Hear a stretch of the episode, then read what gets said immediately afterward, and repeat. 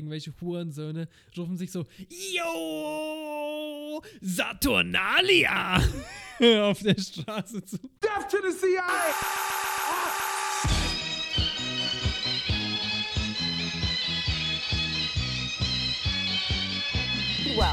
World's 85 richest people, is equal to the 3.5 billion poorest people. It's fantastic. And this is a great. I'm sick of being social engineered. It's not funny. I already am eating from the trash can all the time. The name of this trash can is Ideology. Und deswegen ist es ganz klar hier, wenn überhaupt noch was passieren soll hier, muss man sich gegen den Unterdrücker stellen und man muss parteiisch sein und ja. nicht hier einfach sagen. Und deswegen mache ich jetzt hier diesen Tisch mal kaputt, ja? Damit, Damit mal.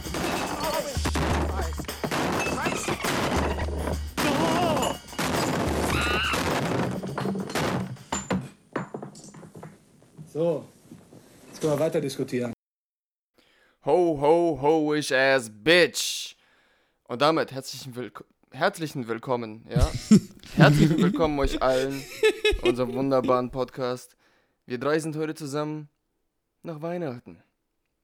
Wie geht's euch, Jungs? Es ist Weihnachtszeit. Ich Jingle bin so Schmerz. besinnlich und so happy. Ich habe einen äh, Weihnachtsstern im Arsch und Spekulatius in meinem Mund und ich bin abgefüllt wie eine Gans, die man mit ähm, Apfelschnaps getränkt hat. Hell yeah. Freut mich, dass ihr eingeschalten habt. Weihnachten, Weihnachten, Weihnachten. Schöne Zeit. Äh, ja, Joe ist schon besoffen. Äh, ich würde aufpassen. Der kriegt nichts mehr. Hat einfach seinen Hodensack aus Versehen in Berlin vergessen. Es passiert so, es ist so schlimm. Es ist wie deine Jacke oder deine Handtasche oder was weiß ich. Immer, immer vergisst man was. Leute, wenn ihr ja. Wasserski fahrt, ne, versucht nie einen Spagat zu machen und oh auf Gott, euren Hoden weiterzufahren. Oh Gott, das funktioniert oh, nicht. Ich, ich weiß, wovon ich rede. Ich habe jetzt so wie Geheimagenten diesen Fake-Hoden unten hängen, dass ich halt, wenn ich irgendwo duschen muss in der Öffentlichkeit, das nicht ganz so peinlich ist. Aber God Respekt damn. auf jeden Fall. Die meisten Leute würden sich nicht trauen, das zu erzählen, würde ich mal behaupten. Ja. Die sind so small, bald. Ja, ich habe, äh, mein, mein Fehler war, ich habe Schöpferhopfen äh, schon auf dem Weg im Auto getrunken und war dann besoffen beim Fahren. Also Leute, dann erst vorm Fahren trinken.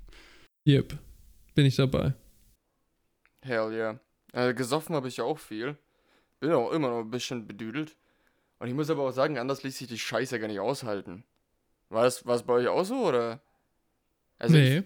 Also bei uns echt? ist es ganz nice, muss ich sagen. Sorry, Homeboy. God damn it, Mann. Also ich muss ehrlich sagen, Mann, es gab weder eine fucking Weihnachtsstimmung dieses Jahr überhaupt nicht. Ich bin total angepisst über diese verfickte Kommerzialisierung dieses verdammten Feiertags, der eigentlich auch gar nicht mehr als solcher ist so. Und Gottverdammte Scheiße, Mann. Weißt du, meine Familie, ich habe da Teile, die sind aus der Ukraine, ich habe da Teile, die sind aus Russland, ich habe Teile, die sind aus Kasachstan, die kommen dann alle zusammen. Ey, und Besinnlichkeit, my ass, Alter. Es gibt immer zu irgendwelche politischen Diskussionen. Und es ist nie so, dass man sich am Ende irgendwie auf ein Stück zusammenfindet und sagt, hey, alles ist gut. Nee, Mann. Alles in allem macht das mir einfach immer viel zu viel Stress und ist letzten Endes ein zu geringer Payoff. Aber ich meine, wenigstens Geschenke schenken liebst du, oder? Das ist dein Favorite Hobby. God no! Geld ausgeben, oder? Du liebst es doch in irgendeinen so komischen Elektronikfachmarkt zu gehen, wo dir keiner helfen kann und die haben zwar das, was du suchst, aber irgendwo keiner weiß. Semi versucht ein Dildo zu kaufen. äh, können Sie mir helfen mit der Drachen-Dildo-Collection? Ich kann die nie finden hier im Laden. Äh, kann man das anprobieren? Ja, nee, das hasse ich auch. Da gehst du rein, dann kommt dieser Spaß direkt auf dich zu. Kann ich Ihnen helfen? Und du denkst dir einfach so, nein, Bitch, kannst du nicht. Und sagst einfach, nein, danke, ich guck nur. Und im nächsten Moment realisierst du, das war einfach nur ein fucking Automatismus und du brauchst seine Hilfe. Aber dann bist du zu beschämt, um wieder zu ihm hinzugehen. das ist extrem peinlich. und dann äh. suchst du ewig lang nach der Dildo-Ecke. Verdammt. Hast du eigentlich mal die Verkäufer gefragt, ob sie nicht auch nebenbei so Therapeut sind, dass sie dir helfen könnten? Weil offensichtlich hast du das Problem und nicht, äh, nicht die Verkäufer. Ich muss gestehen, ich bräuchte schon auch Weihnachtstherapie, ehrlich gesagt. Manche Leute, die haben ja SAD, Seasonal Affective Disorder, also so saisonale Stimmungskrankheit, ne? Aber ich nicht. Ich habe nur den Weihnachtsblues. Weihnachtsblues. Also ich habe absolut SSD und dein PC ist trotzdem langsam. ja. ja. Sowohl die Festplatte im Computer als auch die Festplatte oben im Köpfle lassen zu wünschen übrig, ja.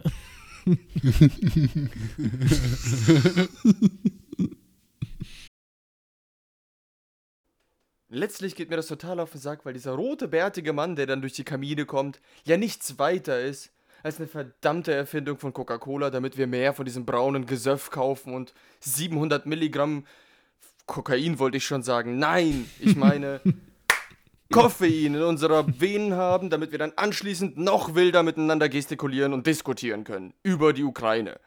yep, das ist der Lang das ist der Langzeitplan, ja, da hast du vollkommen ja. recht. Dabei kommt das doch alles eigentlich von einer ganz anderen Seite und hatte mal richtig humble beginnings. Naja, da hast du schon recht. Weihnachten, die Anfänge, die sind schon furchtbar interessant. Und vielleicht, also wenn wir heute eh schon eine ganze Episode über Weihnachten machen, ne? Vielleicht sollte man dann die Anfänge von Weihnachten so richtig tief erkunden. Ja!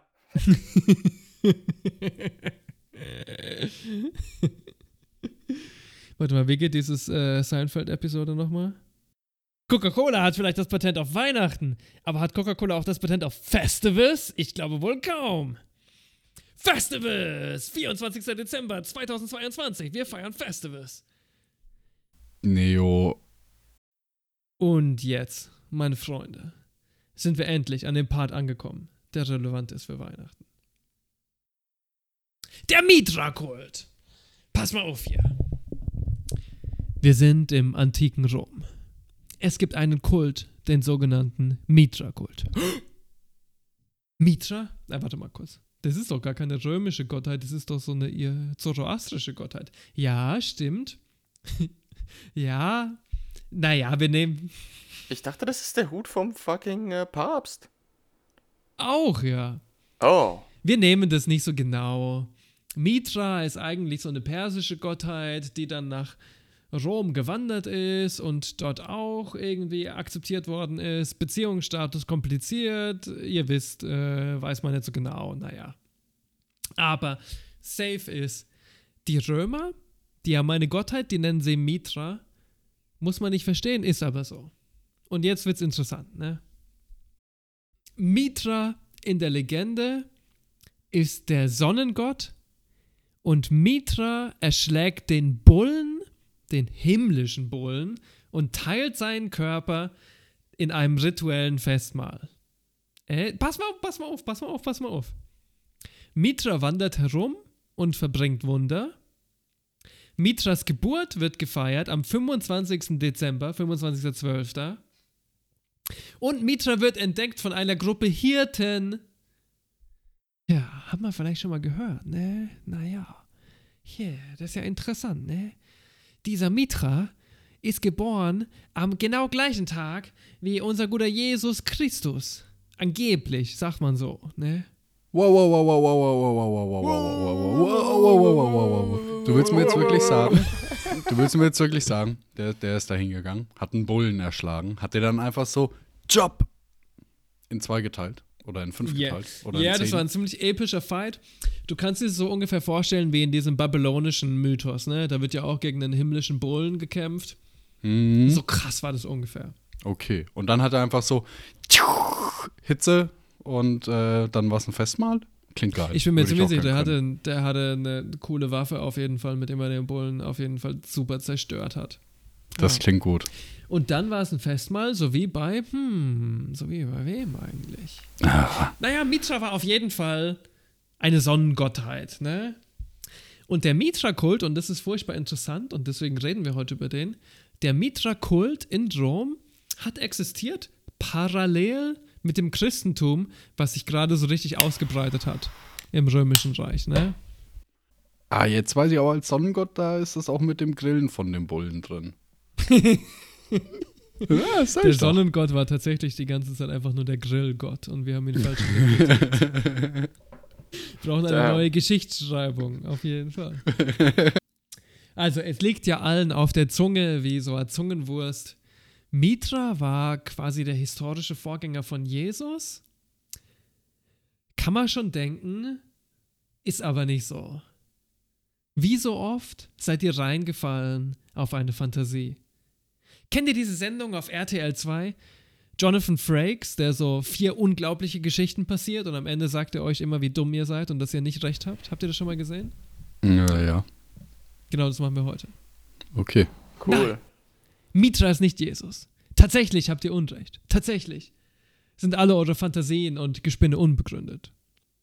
Tatsächlich wussten die Original Gangster Christen schon damals, dass der 25. Dezember tatsächlich nicht der Geburtstag von Jesus sein könnte. Wieso?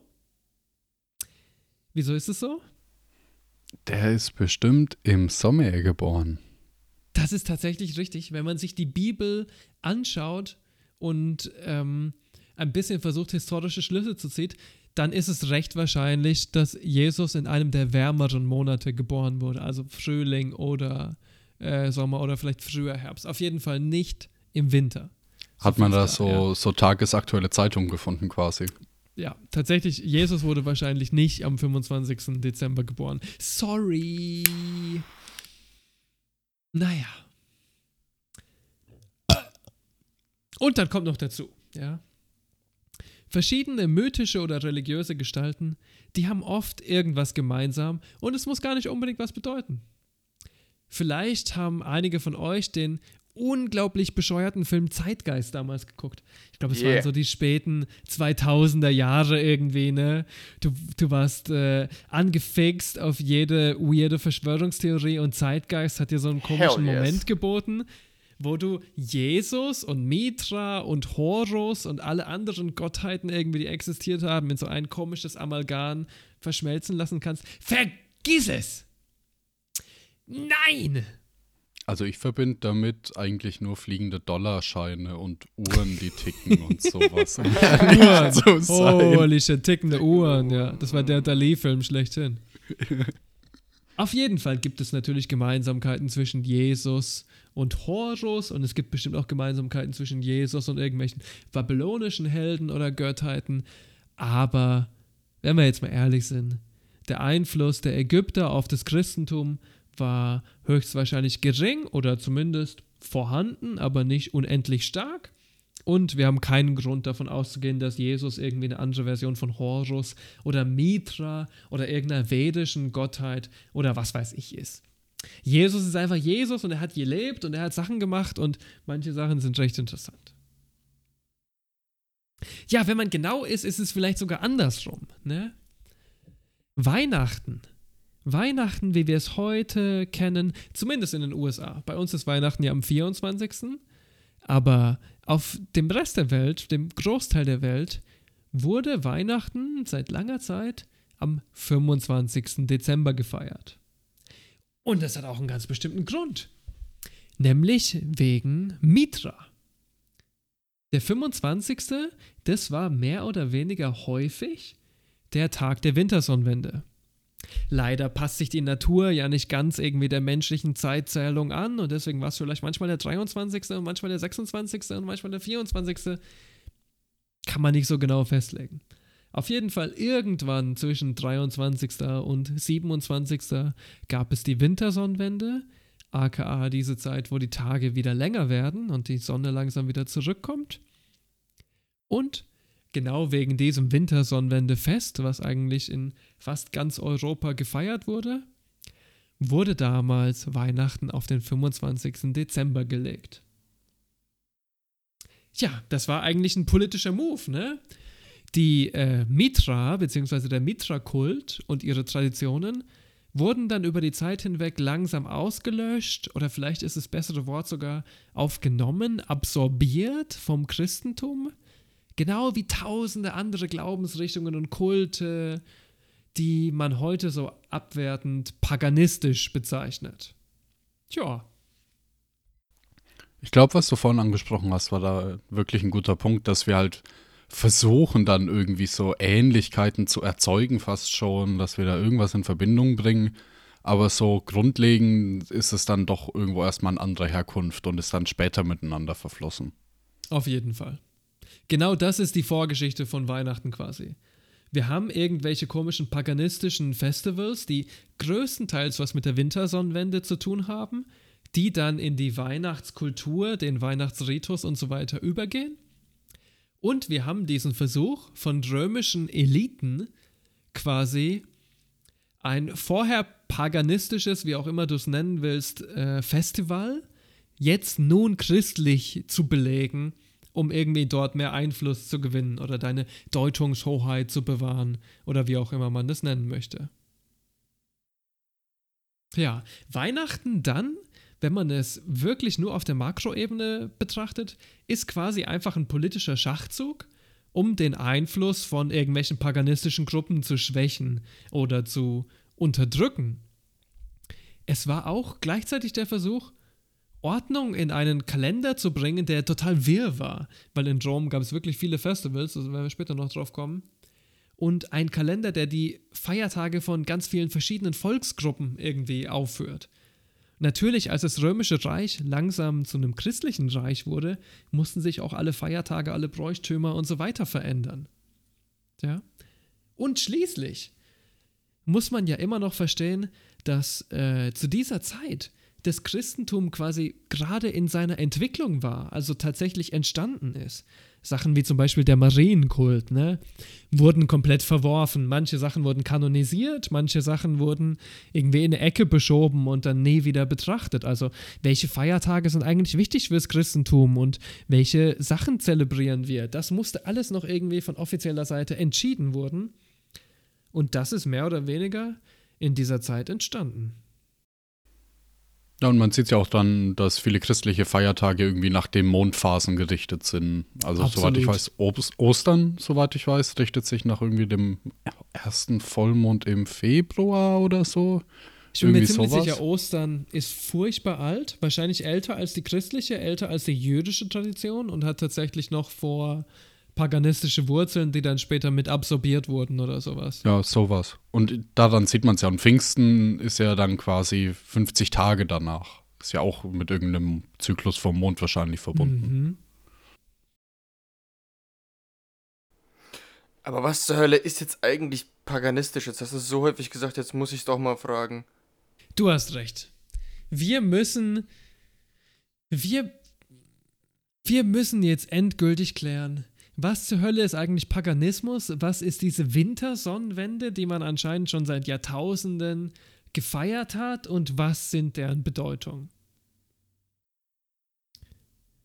Ich möchte mal anfangen mit vielleicht dem bekanntesten Wintersonnenwende-Festival überhaupt auf der gesamten Welt, in der gesamten Menschheitsgeschichte. Und das nennt sich Saturnalia, Baby. Was zur Hölle ist eigentlich Saturnalia? Okay. Black Friday im Saturn.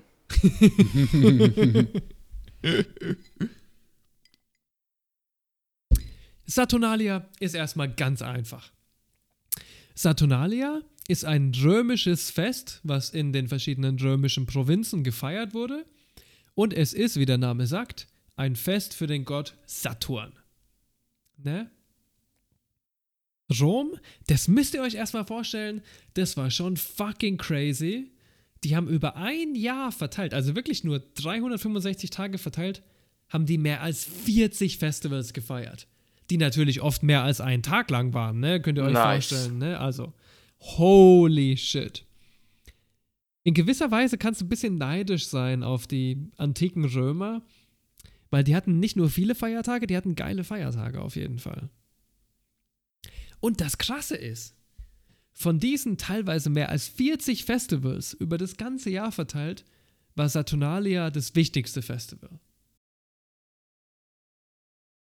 Ich bin neidisch, ich hätte gern 40 Feiertage oder mehr. Auf jeden ja, eben Fall. mehr, weil die meisten Feste waren ja nicht nur einen Tag. Ey. Welche Festivals ja. kennst du, die, die nur einen Tag gehen, ne? Äh, das Festival der Liebe. und das Herbstfestival mit Florian Silbereisen. Die gehen Gott sei Dank nur einen Tag. Das ist wahr. Für die Menschen. Aber jetzt, wer ist ein Saturn? Ja, genau. Saturnalia, ein Fest für Saturn. Wer zur Hölle ist eigentlich dieser Saturn? Ihr kennt Saturn aus coolen Gigs wie Saturn verschlingt seinen Sohn von Rubens. Oh, ja. Yeah. Oder Saturn verschlingt seinen Sohn von Goya. Ist das dann der Teil 2? Also ja, das Saturn hat nicht das beste Treatment bekommen in der Popkultur, muss man auf jeden Fall sagen. Aber Saturn ist eigentlich recht interessant. Pass mal auf hier. Saturn, der griechische Name für ihn ist übrigens Kronos. Habt ihr vielleicht schon gehört? Kronos mhm. die Zeit. War der Vatergott. Ja, auch bei den Griechen war Kronos der Vater von Zeus und seinen Geschwistern und der Sohn von Gaia, also quasi der Vater von all den wichtigen griechischen Gottheiten, die nicht von Zeus gevätert wurden. Ne? Yes, yes. Kronos, der hat echt all die Hauptgötter in seinem Bäuchlein gehabt. Ja, Kronos, der Sohn von Erde und Himmel, der ultimative Vater. Im Römischen übrigens ist Kronos Sohn Jupiter und Hä? der ist der. Ja, ja. Jupiter is the supreme god of the Romans, and yes, he rules over all the other gods. Jupiter ist quasi der King im Pantheon der Römer, so wie Zeus mehr oder weniger der King im Pantheon der Griechen ist. So ungefähr könnt ihr euch das vorstellen. Noch Fragen? Oh. Ja, mein patriarchales Gehirn kommt nicht drauf klar, dass einfach Jupiter der Sohn von von ähm, ja, Uranus wollte ich schon sagen, nein, von Saturn, Saturn ist yep. und dann der Übergott ist. Weil ich meine, goddammit, Jupiter ist größer. Genau, wieso ist Jupiter nicht der King? Das habe ich mich schon immer gefragt, sowohl bei den Griechen als auch bei den Römern. Was zur Hölle ist der Wieso ist nicht Jupiter der Vater der Väter der König? Yes, ja? yes. Ich habe dazu eine eigene ähm, Theorie und pass mal auf, die werde ich euch jetzt erläutern. Oh yeah. Saturn ist er jetzt nicht nur irgendeine so komische Gottheit im Römischen Reich, sondern Saturn ist ja gleichzeitig auch der Planet Saturn, ne? woher wir diesen fucking Namen haben. Jetzt ist die Frage, was ist denn die Bedeutung des Planets Saturn? Saturn für die Antiken ist der Gott der Nachtsonne. Nachtsonne? Was? Hä? Kennt ihr nicht? Mond, Mond. Oder Nein. Gottverdammt. Kein Problem. Wir sind ja schlau. Also pass mal auf. Mir wisse ja, dass die Sonne nicht einfach nachts abhaut, sondern die Erde sich dreht, ne? Habt ihr schon mal gehört vielleicht? Uff. Erde dreht sich permanent um sich selbst. Jip. Jetzt ist die Sache. Jetzt sind die antiken Leute, die sind aber auch schlau. Und die antiken Leute fragen sich, wieso leuchten denn diese Sterne? Wieso zur Hölle leuchten denn diese Sterne eigentlich so arg, wenn die Sonne doch gerade weg ist? Und es ist eine ziemlich berechtigte Frage, wenn ihr drüber nachdenkt, ne? Ja. Und die kommen dann halt zu der einfachen Schlussfolgerung, naja, wenn es tagsüber quasi die Sonne gibt, die alles hell macht, dann muss es ja nachts auch sowas geben wie eine Sonne, die diese ganzen Sterne anstrahlt, was nicht unbedingt falsch ist. Und das ist eben die Nachtsonne. Und das ist eben Saturn die Nachtsonne. Und wieso gerade Saturn? Wieso nicht irgendein anderer Planet, der nachts sichtbar ist? Naja, weil Saturn von allen Planeten die längste Umlaufbahn hat. Das dauert ewig, zwölf Jahre dauert es. Und deswegen für die längste Zeit sichtbar ist, ob es eine Sonne gibt oder nicht. Also das ist der grobe Grund, wieso antike Leute glaubten, es gab eine Nachtsonne und Saturn war die Nachtsonne und er war quasi das Äquivalent zur Sonne. Und ziemlich wichtig damit natürlich, ne? Ja, aber es ist doch ganz anders. Also die Erde ist doch eh flach und wir sind in der Mitte vom Universum. und die Sterne, also früher, früher waren das mal noch so, da waren echte Sachen noch oben, aber jetzt ist es eigentlich nur noch die CIA mit Satelliten. Ja, das Eben, das sind doch alles auch nur noch Glitches.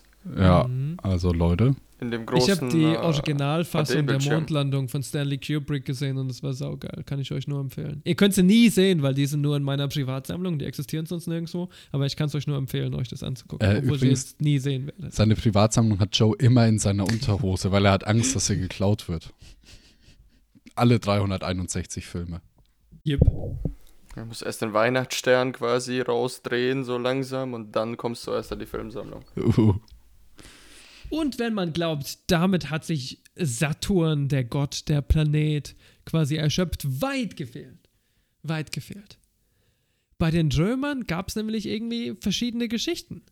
Da war Saturn teilweise auch der Gott des Ackerbaus. Die Erzählungen gehen hier super stark auseinander und so erzählen einige, Saturn sei von Jupiter, also von seinem Sohn, getötet worden, so wie zum Beispiel im griechischen Mythos.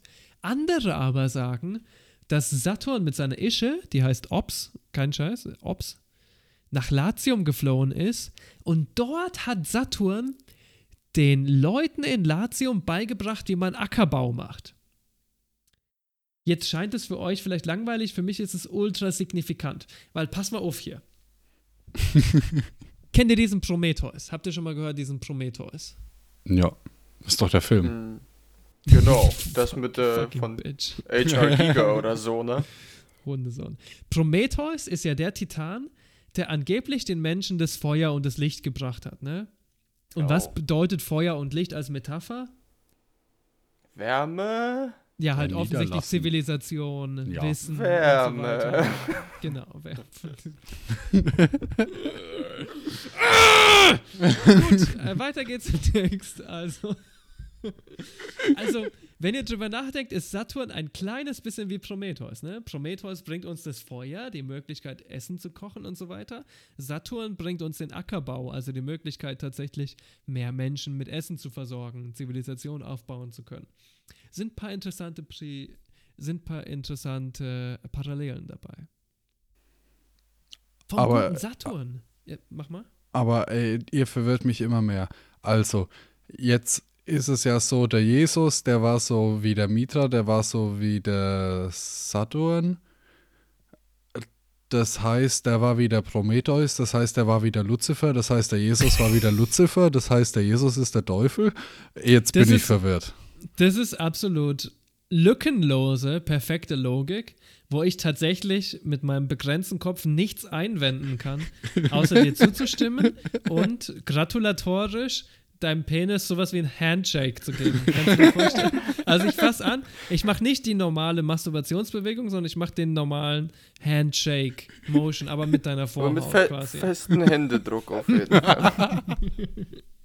ich habe gerade drüber überlegt, dass ähm, ja, Prometheus und äh, Saturn ja dann im Prinzip, also eigentlich Prometheus 2.0 und Saturn 2.0 wären dann Haber und Bosch. Fuck, crazy. das ist wahr. Jesus Christ. Zurück zum Text. Vom guten Saturn haben wir dann tatsächlich Wörter wie das, was ihr vielleicht schon mal gehört habt, Saturday, das englische oh. Wort für Samstag. Und bestimmt auch das deutsche Wort für Samstag. Nein! Nö. Nein! Das ist falsch! Gottverdammt! Das deutsche Samstag, aber nicht. Das geht nämlich, wie so viele alltägliche deutsche Wörter, auf das Jüdische zurück. Schabbat! Ah, Samstag kommt von Schabbat. Saturnalia, das Festival Saturnalia, wurde tatsächlich in fast allen römischen Provinzen gefeiert, mit ein paar Ausnahmen. Und eine lange Zeit lang, von irgendwie 500 vor Christus bis 500 nach Christus, also was weiß ich, 1000 Jahre oder vielleicht länger als 1000 Jahre? Wer weiß okay. schon so genau. Ich nicht auf jeden Fall, ich habe mich nicht vorbereitet. Äh, das Datum variiert, habe ich gehört. Das stand zumindest in diesem einen Buch, was ich eventuell gelesen habe, sagen manche Leute. Meistens ging Saturnalia ungefähr sieben Tage lang, manchmal auch länger. Ne? Das ist nice. Geil. Sie also ich meine, sieben Tage Festival. Sieben Tage langes Festival. Ja, tatsächlich oft vom 17. Dezember in unserer Zeitrechnung bis zum 24. Dezember in unserer Zeitrechnung. Und ihr fragt euch, boah, sieben Tage Weihnachten, Alter, das hört sich anstrengend an. Wieso denn der ganze Scheiß? Naja, das war wichtig. Und das war wichtig aus diesem einen Grund, weil, wenn du das Festival total lange machst, hast du eine hohe Chance, dass irgendeiner von diesen Tagen zwischen 17. und 24. die Wintersonnenwende ist. Wir reden also heute über die Vorgeschichte von Weihnachten, über Weihnachten und was Weihnachten inspiriert hat und meine persönliche Theorie ist ja, dass Saturnalia eigentlich mehr oder weniger das Vorgängerfestival von Weihnachten war. Und deswegen wollen wir jetzt im tiefsten, auf alle möglichen Weisen Saturnalia ergründen und verstehen, was das eigentlich für ein Festival war und was die gefeiert haben und was abging im antiken Rom. Und um das zu verstehen, müssen wir vielleicht sogar noch ein bisschen weiter zurückgehen. Okay, wir haben jetzt die ganze Zeit geredet über Sonnengötter wie Mitra, über die Wintersonnenwende. Wieso eigentlich der ganze Scheiß? Was hat es zu bedeuten? Was ist eigentlich die Wintersonnenwende? Keine Ahnung, Digga. Naja, jetzt stell dir mal vor, du bist ein Bauer in der Antike. Ja? Ernte gut, alles gut. jedes Jahr, also wirklich mit Sicherheit, jedes Jahr im Winter verschwindet die Sonne einfach. Es ist nur bis, was weiß ich, 16 Uhr oder so ein Scheiß, ist es hell. Das ist krank, ja? Aber du hast ja jetzt noch gar kein heliozentrisches Weltbild. Und da weißt du auch gar nicht genau, wieso überhaupt die Sonne weg ist und wieso es nicht so hell ist, wie es eigentlich sein soll. Und es macht dir Angst. Und überhaupt, wer garantiert eigentlich, dass die Sonne zurückkommt nächstes Keiner. Jahr? Keiner. Habt ihr mal David Hume gelesen? Niemand weiß, dass die Sonne zurückkommt, nachdem sie immer weiter verschwindet. Und es ist gruselig, holy shit. Wir, wir Und was, wenn sie nicht kommt? Oh Gott, was, wenn die Sonne nicht kommt?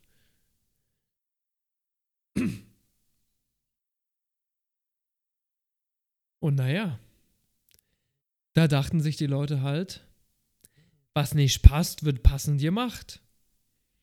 Und wenn die Sonne keinen Bock hat, wieder rauszukommen, dann machst du halt ein Festival mit dem Ziel der Wiedergeburt der Sonne, dass sie wieder am Horizont erscheint. Ist eigentlich recht logisch, wenn du drüber nachdenkst, ne? Ja, solche Rituale, um die Sonne wieder zurückzuholen, um die Tage länger zu machen, die gab es schon bei Steinzeitmenschen im Neolithikum. Und sicherlich hat ein ganz klitzekleiner Teil von diesen Brauchtümern auch in die römische Zeit überlebt. Hm, ich überlege gerade. Rammstein hat ja auch im Endeffekt so eine Formel. Hier kommt die Sonne. Mm, hm. Stimmt. Könnte eigentlich echt eine Komponente davon sein. Jetzt mal so ganz Ehrlich einfach. Wir sollten mal eine okkulte Episode machen, wo wir die Bedeutung der Sonnenkults in Rammstein-Lyrics er erklären. Ja. Dope. Klingt schon geil. Naja, auf jeden Fall ist es so, und das wussten selbst die Leute in der Steinzeit, dass die Tage immer kürzer werden. Und dann gibt es so eine crazy Wende, und auf einmal werden die Tage immer länger. Das heißt, die Zeit, wo die Sonne strahlt, wird immer länger. Ne? Jetzt diese eine Woche vor der sogenannten Wintersonnenwende, also wenn die Tage wieder länger werden, da war ganz schön beschissene Stimmung, da war ganz schön bedrückte Stimmung, ne? Stellt euch mal kurz vor. Genauso wie es jetzt ist. Es wird total früh dunkel irgendwie. Das ist super unangenehm. Ab 16 Uhr denkst du, oh, der Tag ist quasi schon vorbei. Was soll ich denn jetzt noch machen? Viel Regen. Ich meine, das Mittelmeer. Hier also viel Regen bestimmt. Und ab dem 25. werden die Tage wieder länger, werden die Tage wieder geiler und das lohnt sich irgendwie zu zelebrieren. Und deswegen gibt es das Festival der Wintersonnenwende. Und diese Zelebration gibt es eigentlich in fast allen vorchristlichen Kulturen durch fast ganz Europa. Machen wir ja jetzt noch. Sommer, Sonnenwindfeste und Feuer und sowas. Ist ja immer noch ein Ding.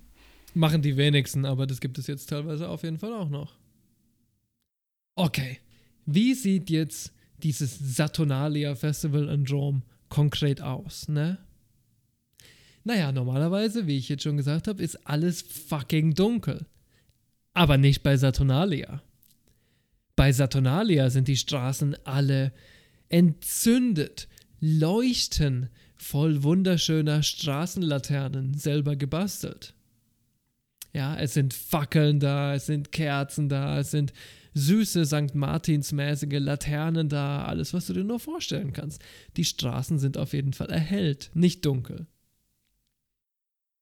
Man bleibt auch viel länger auf und erfreut sich der Kerzen und der Lichter und dem Grünzeug. Ja, Grünzeug, Leute.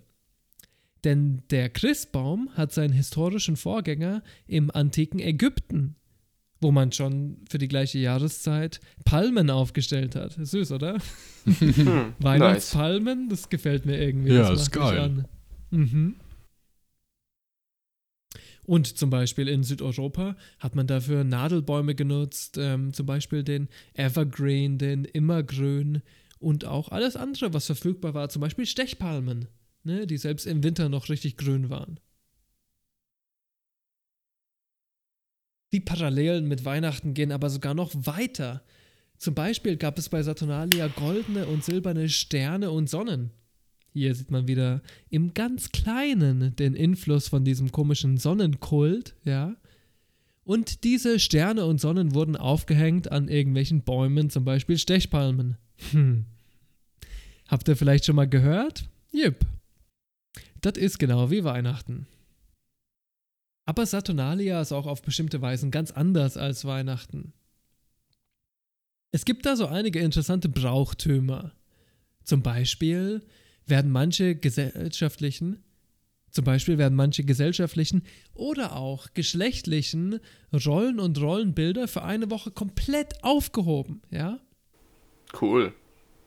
Yeah, da haben zum Beispiel manchmal Sklaven und Herren am gleichen Tisch gegessen, was natürlich normalerweise ein komplettes Tabu war, also das kannst du dir überhaupt gar nicht vorstellen. Aber zur Saturnalia war das okay. Jetzt ist natürlich die große Frage, okay, sieben Tage lang feiern, wie zur Hölle sieht es denn aus? Wie kann man denn sieben Tage lang ein Festival feiern? Passt mal auf, Leute. Das Festival fängt ungefähr so an, ja? Es gibt eine Statue von Saturn, die ist innen komplett hohl und manchmal gefüllt mit Olivenöl. nice. Boah. Oh, geil. Why? Keine Ahnung, es macht überhaupt keinen Sinn. Vielleicht ist es so Opferding. Das muss so kostbar gewesen sein. Yep. Überlegt euch mal, wie viel wert das war, dieses fucking Olivenöl, ja? Scheiße. Und die haben einfach eine lieb's. Statue damit gefüllt. Ja, das ist viel zu fucking Lenin-Statue Olivenöl gefüllt. Jesus Christ. I will pay for that. Pack deine fucking Fragen nach hinten. Lass dich Sorry. einfach mitreißen von Saturnalia. Es ist eine Erfahrung darfst du yeah. nicht so viel hinterfragen. Also, diese Statue von Saturn hat das ganze Jahr über die Füße eingebunden in irgendwie Leinen oder sowas. Mhm. Wieso? Keine Ahnung, Digga. ja, du entfesselst Saturn? So? Ja, ja. Die haben eine Statue von Saturn und die ist gefüllt mit Olivenöl und die ist ein, deren Füße sind eingewickelt in Leinen. Okay. Und das Saturnalia Festival geht genau dann los, wenn du diese Leinen von den Füßen wegwickelst und die enthüllst. Ja. Damit fängt alles an. Ehrlich gesagt kriege ich hier so Proto-Boys-Feeling mit Olivenöl und Leinen. Shit. Stimmt. Saturnalia ist wirklich ein Joseph Beuys ähnliches Festival. das ist mir nie vorher gekommen, aber das stimmt. Naja, und wie sich das so gehört, ne? Wenn es ein geiles Festival gibt, dann gibt es natürlich ein großes Festmahl. Die ganzen Leute aus einer Provinz kommen zusammen und dann gibt es tatsächlich eine zweite Saturn-Statue, ja. Nicht die Saturn-Statue gefüllt mit Olivenöl, die wir jetzt schon kennen, sondern eine zweite Saturn-Statue aus Holz oder einem anderen Material. Gefüllt und mit Oliven. Und diese Saturn-Statue, die guckt quasi herrisch über das Festmahl und schaut dazu, dass auch alle mehr als genug Essen kriegen. Und ist quasi der Overseer, Overseer, Officer, Officer, Officer, Officer. Und wie man sich das so vorstellen kann, gibt es dann auch richtig geiles Entertainment-Programm.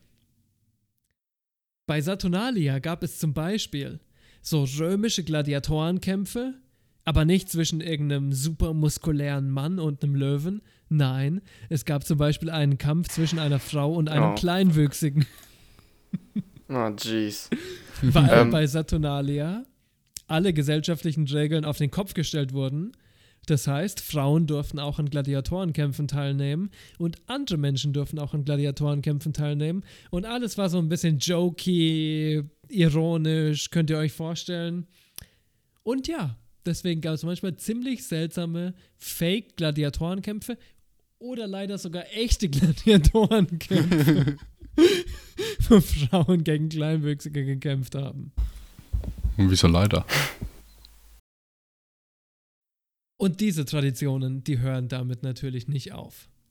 Ich habe gesagt, sieben Tage lang war das Festival und sieben Tage lang ziehen Römer durch die beleuchteten, wunderschönen Straßen und jedes Mal, wenn du jemand anderen siehst, musst du sagen, Yo, Saturnalia, Baby. Denn Saturnalia war der bekannte Groß für das Saturnalia Festival. Das ist gar nicht so unähnlich, wie wenn Leute heute Köl Alaf oder sowas sagen oder Hello oder was weiß ich. Ja, das ist das gleiche Prinzip. Hattest oh, du einfach fuck. so einen Ausspruch, den sich die Leute gegenseitig zugerufen haben. Und wenn man so Berichte aus der Zeit liest, dann muss es sau nervig und sau laut gewesen sein. Und es ist 3 Uhr morgens und du willst einfach nur schlafen und irgendwelche Hurensöhne rufen sich so, Yo! Saturnalia! auf der Straße zu. oh. Jip, jip. Und wenn es nicht genug ist, dass irgendwelche Leute durch die Straßen ziehen und besoffen sind und Spaß haben, nein, es geht noch weiter. Nachdem dieses Festmahl vorbei war, wurden auch inoffizielle private Partys gefeiert, wo teilweise richtig viele Leute eingeladen waren und dann hast du in deinem Wohnzimmer so eine richtig krasse Diskussion. Und Glücksspiel. Ah, of course. Leute, wir müssen reden über Glücksspiel und Saturnalia und die Connection zwischen Weihnachten und Glücksspiel. Pass mal auf. Das war nämlich so. Glücksspiel im Römischen Reich ist eigentlich verboten, ja. Kommt auf die Zeit an natürlich, aber während Saturnalia ist dieses Verbot aufgehoben. das heißt, während Saturnalia gab es private Partys, wo Leute zusammengekommen sind und wirklich super hart Glücksspiel betrieben haben. Nur ist jetzt die Sache, wir haben nicht alle genug Kohle für Glücksspiel, ne? Also ich Oder persönlich, überhaupt. ich könnte jetzt nicht ein paar tausend Euro auf ein Pokergame verwetten. Wisst ihr, was ich meine? Aber die waren so klug. Die Leute, die hatten die richtigen Ideen. Und pass mal auf. Die Leute bei Saturnalia, die nicht genug Geld hatten, die haben Glücksspiel gespielt und anstatt Geld als Einsatz zu nehmen, haben die Nüsse genommen. Based. Based. Viel zu geil. Die haben Glücksspiel gemacht mit Nüssen als Einsatz. Und der Gewinner Wochen nach Saturnalia hat sich noch gebrüstet damit, dass er so viele Nüsse gewonnen hat und jetzt ewig lange essen kann. Ja. Es ist eine wunderschöne Sache, oder? Ich meine, was kann man sonst sagen? Weihnachten. Ich komme auf Ideen. Alle besaufen sich und alle machen Glücksspiel zusammen und du gewinnst eine Handvoll Nüsse und kannst dann ewig lange davon essen. Klingt ultra geil. Absolut, Mann. Aber die Parallelen zum heutigen Weihnachten wollen nicht enden. Zum Beispiel gab es bei Saturnalia schon Geschenke. Und sogar gar nicht so unähnlich, wie wir heute Geschenke kennen. Pass mal auf. Die Geschenke, die waren meistens so kleinere Sachen oder nützliche Sachen.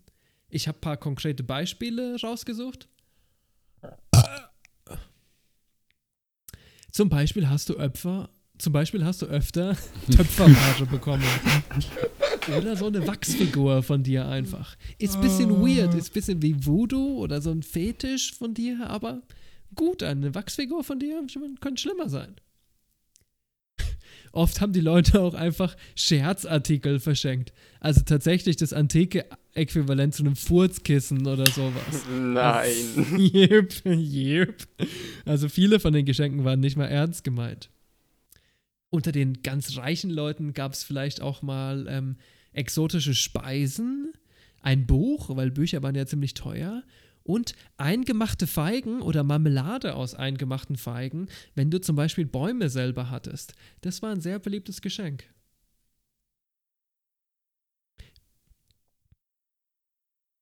Was man natürlich nicht vergessen darf, sind auch Kleidungsstücke. Ich würde auch sagen, das ist eher ein Geschenk, was die Obrigkeit sich untereinander gemacht hat. Und vielleicht ist es gar nicht so unähnlich, wie wenn deine Oma heute für dich Socken strickt und dir die an Weihnachten schenkt. Weißt du, was ich meine? Pass auf. Und dann kriegst du so geile Klamotten, wo du dir denkst, ach, das werde ich niemals ja, tragen. Genau. Und dann dient das als yep. die Leinen, die bei der Saturn-Statue an den Füßen sind. Exakt. Vielleicht hat dir tatsächlich irgendjemand so einen hässlichen Sweater oder sowas geschenkt. Weißt du, was ich meine? So wie man heute für eine Weihnachtsparty anziehen würde. Einfach so eine eklige Toga, die du nur zur Saturnalia anziehen kannst oder sowas. Hey, es ist ein Weihnachtsstrickpulli, aber das Theme ist die Ermordung Cäsars. Aber in Weihnachten. Der war mit Zuckerstangen gestappt. Yep, sowas. Was aber interessanterweise ganz anders ist als heute, ist, dass man wirklich jedem, also fast jedem, den du enger gekannt hast, was geschenkt hast. Und zu dem Geschenk kam oft noch ein Gedicht oder eine Karte, so wie man es heute eigentlich auch kennt, ne? Also vielleicht war der Brauch von Saturnalia näher dran am Wichteln als an dem Schenken, was wir heute irgendwie haben. Ne? Wichteln im Office kennt ihr vielleicht. Saturnalia gar nicht so unähnlich. Ja, klingt ganz schön scheiße. Aber wenigstens bekommst du anstatt einen USB-Handwärmer irgendwie eine Glas eingemachter Feigen geschenkt. Ist schon besser auf jeden Fall. Würde ich mal behaupten. Ganz problematisch war es aber, wenn dein Geschenk inadäquat war. Zum Beispiel, wenn dir jemand was viel teureres geschenkt hat. Oder noch schlimmer, wenn du das Geschenk für irgendjemanden vergessen hast. Gott verbiete. Dann waren die manchmal ganz schön wütend. Vielleicht so wie heute. Und sagen dann sowas wie Filius canis, stercoreus, tramas puditas, impudice, impudens. Was ist eigentlich Weihnachten und was heißt eigentlich Weihnachten? Mir doch scheißegal. Weihnachten, oder? Zu den Weihnachten. In den heiligen Nächten bedeutet das, was muss man eigentlich wissen über Weihnachten, unsere Tradition und wo das alles herkommt? Könnt ihr mir mal kurz helfen, weil ich bin ja so ein Bastard, ich hatte ja gar keinen Religionsunterricht, ich weiß überhaupt gar nichts, ja. Was sind denn die Wurzeln von Weihnachten und wo kommt der Shit her? Und was ist anders wie in Saturnalia? Naja, erst einmal weinen und dann achten. das ist ein fränkischer Feiertag, oder? Ja. Wo man, wo man seinen Wein wertschätzt. Ah ja, verstehe ich kann ja mal, ich kann ja mal so eine Seite, eine Seite von dem, der die Geschenke und so bringt, wie es bei uns halt Tradition ist. Der Esel, ja. Ja. nee, das ist der Nikolaus. Der Nikolaus. Die historische Person, der heilige Nikolaus, ist äh, der heilige Nikolaus von Myra. Manchmal auch von Bari genannt. Ähm, mhm kommen wir gleich zu, warum der gute Mann zwei Namen oder drei Namen oder noch mehr Namen hat. Das ist alles ein bisschen seltsam. Wir wissen nicht, wann er geboren wurde genau. 250 bis 270 nach Christus. 280 habe ich auch mal gelesen. Das ist irgendwie, ja, weiß man nicht so genau. Geboren in der antiken Stadt äh, Patara, das ist äh, Kleinasien, Türkei. Und gestorben ist er am 6. Dezember 343 in Myra. Ja, und äh, weil er am 6. Dezember gestorben ist, äh, feiern wir da halt auch ja, den Nikolaustag. Seeleute haben dann seinen Leichnam nach Bari, das ist in Italien, transportiert. Äh, daher kommt auch sein zweiter Name. Und kurz darauf ist einer seiner Finger, das war ein Finger, in seine Heimatstadt nach Port, das Nordfrankreich, transportiert worden. Und als Folge, weil da halt jetzt so ein Finger war, hat man angefangen, dort den heiligen Nikolaus in Saint-Nicolas de Port zu verehren. ja, im späteren Verlauf ist der Finger benutzt worden, um einen Kampf von einem Ritter zu gewinnen. Und auf einmal war er dann auch der Schutzpatron von Lothringen. Noch ein Titel. Es geht echt schnell mit den Titeln. Nach seinem Tod natürlich alles. Ich dachte nicht, dass er seinen Finger einfach so abgetrennt hat, noch gelebt. ja, den gebe ich dir mal. Vielleicht hilft er ja. hey, hey, wir outpointen. Ja, und ab dem 13. Jahrhundert ungefähr ist dann wirklich so eine Art Nikolaus-Kult mehr oder weniger entstanden. Und der hat sich in Deutschland, Nordfrankreich, Belgien, Luxemburg und den Niederlanden ausgebreitet.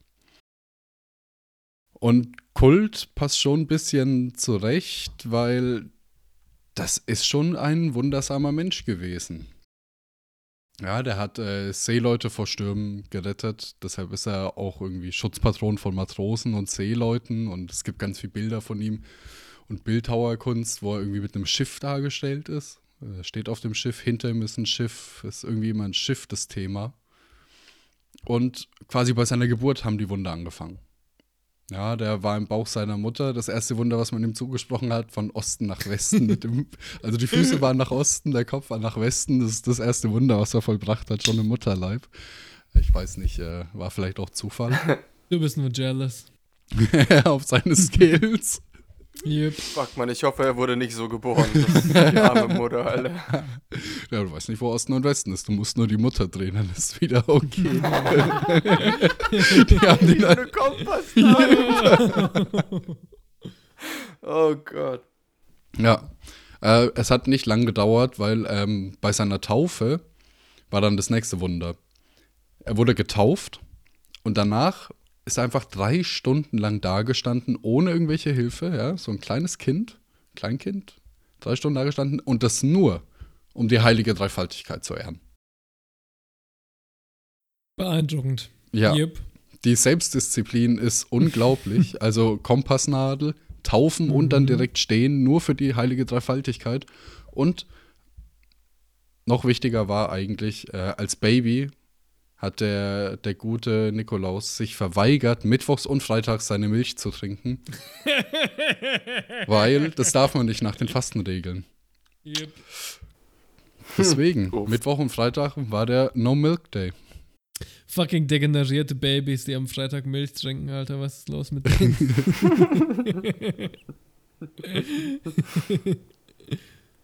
und für mich persönlich äh, die beste die beste Tat und das beste Wunder, was er vollbracht hat, war, dass er in einer Provinz, also seine Provinz, die war vom Verhungern. Und er hat einfach Seeleuten befohlen, mit seinen Jedi-Kräften, mit seiner Magie, mit seinen göttlichen Worten, dass sie die Fracht an Getreide besser bei ihm abladen sollten und nicht dort, wo das Getreide hin bestimmt war. Hm. Und so wurde seine Provinz gerettet. Es klingt gar nicht danach, als hätte er einfach andere Leute verhungern lassen, dass er und seine Leute hm, gut dastehen. Come on. Das würde ich jetzt nicht behaupten. Aber ich finde deine Parallele mit Jedi-Kräften ist schon ziemlich überzeugend, ja. der hat so die Hand gewinkt und dann hat er so 50.000 Leute einfach verhungern lassen. Nicht schlecht. Ja. Das ist ein klassischer Move von einem und Heiligen. Wie bei Jesus hat sich das Getreide dann natürlich magisch vermehrt und auf, am Ende war genug im Hafen ja, ja. und so weiter. Er hat es nur, ja. nur unter seinem Unterrock durchziehen müssen. Genau wie Jesus nie gegen die Regeln der römischen Provinz verstoßen hat, indem sie zu viele Fische eingefangen haben oder was weiß ich, ne? Yep. Das glaubt. Kann man kann man sagen, also wie alt er da war, als er die Fischer oder halt die, die Fischkutter da sozusagen zu sich herbestellt Nee, das habe ich alles nichts gefunden dazu. Das ist ja auch. Okay, weil ich habe mir halt gerade so ein nach Osten gedrehtes Baby vorgestellt. nee, also. nee, war ja schon viel älter. Viel, ja, okay. also dazu muss man ja sagen, wenn er 250 nach Christus geboren war und 343 stirbt, also wenn diese beiden mhm. Daten ja irgendwie stimmen. Ui, das, das ist ja auch nicht 50, glaube, hey. 90 mhm. sind das 93 Jahre, die der gute Mann eventuell alt wurde. Also kann der da schon. Das ist ein Wunder. Ja. Das ist ein Wunder zu der. so, das, das wirklich. Ich glaube schon 280 nach Christus ist kein so schlechtes Geburtsdatum. Ja. ja. Und dann ist er irgendwie 60, 70 Jahre alt geworden. Ja. Das ist schon alt. Ja. Aber der Mann hat so viel dolle Sachen gemacht. Deswegen ist er ja auch ein Schutzpatron geworden, ja. Und jetzt passt mal auf, der ist für, der ist für richtig viel Schutzpatron.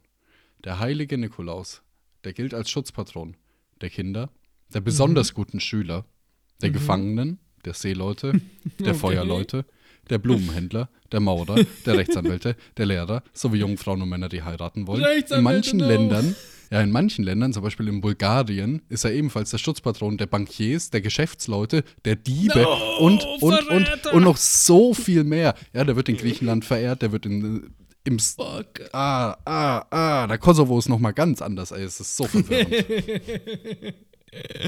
Fuck. Da ist, da ist ja der Schutzpilot, der Bomberpilot, äh, Schutzpatron der Bomberpilot.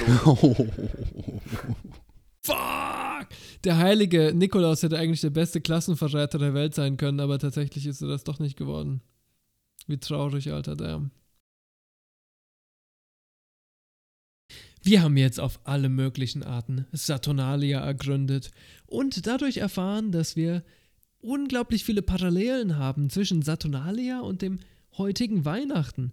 Zum Beispiel das Geschenke geben oder die Weihnachtsbäume oder die schönen Lichter irgendwie, die die Straßen erhellen. Und die Nüsse. Und die freaking Nüsse. Nüsse. Da darf man, darf man nicht vergessen, in Deutschland gibt es immer noch einen Nikolaus-Mythos, was ich recht cool finde. Und der Nikolaus-Mythos hängt immer zusammen mit Mandarinen und Nüssen, zumindest bei uns in der Familie. Ich liebe fucking Nüsse, Alter. Ich krieg nicht genug von den Nüssen. Also auf jeden Fall können wir mit guter Festigkeit behaupten, dass Saturnalia ein Einfluss auf das heutige Weihnachten war. Ja, sogar so einen ziemlich starken Einfluss gewirkt hat irgendwie. Aber wir wollen noch viel weiter gehen. Wir wollen die Einflüsse vom heutigen Weihnachten bis aufs Detail verfolgen und deswegen steigen wir jetzt gleich ein in die Geschichte vom heiligen Nikolaus, aka der heilige Nikolas, aka die gleiche Person wie Santa Claus.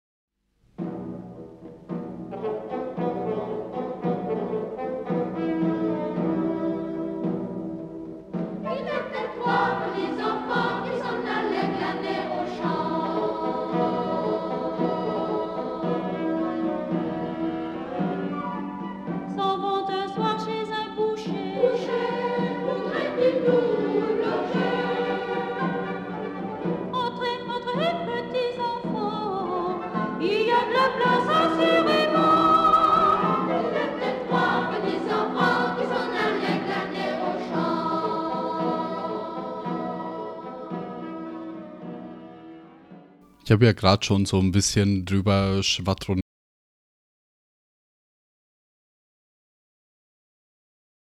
Ja, ein paar wunderschöne, nah am Herzen Stories, die auf jeden Fall euch in die weihnachtliche Stimmung versetzen werden, würde ich mal yep, sagen. Yep. Ne?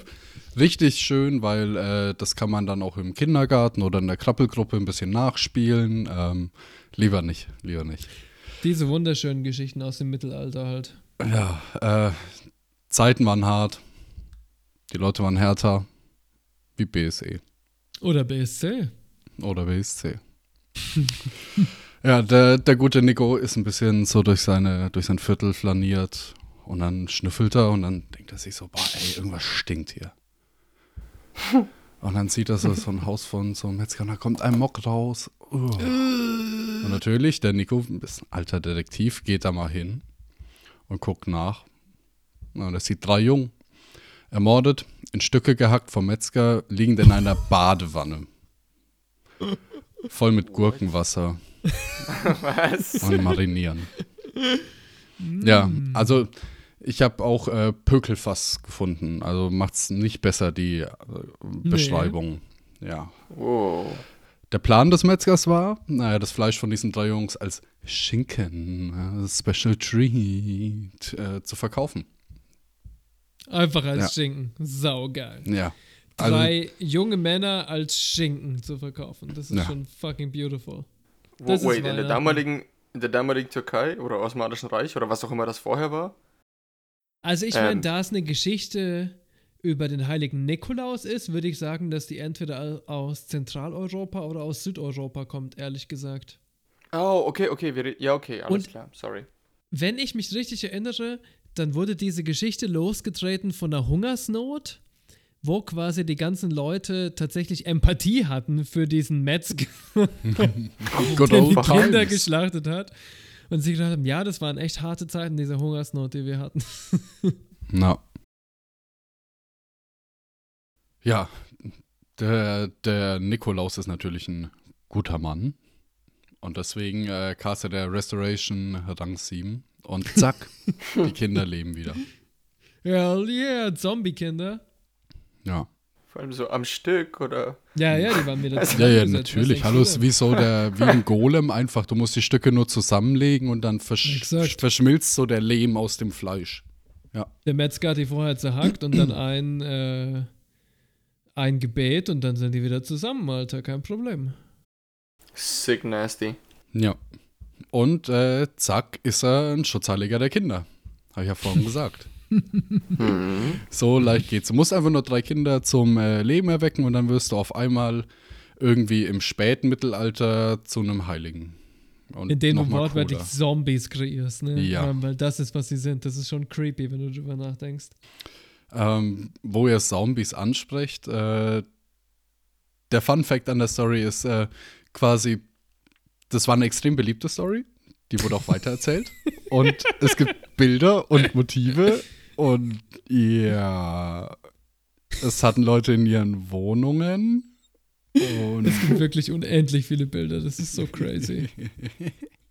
Stell's mir geil vor, wenn du so am Dining Table bist und hinter dir hängen dann so richtig schön die Bilder, wie so Kinder beim Metzger eingelegt sind in der Wanne und wieder zusammengeklebt werden. Ah. Oh, sick.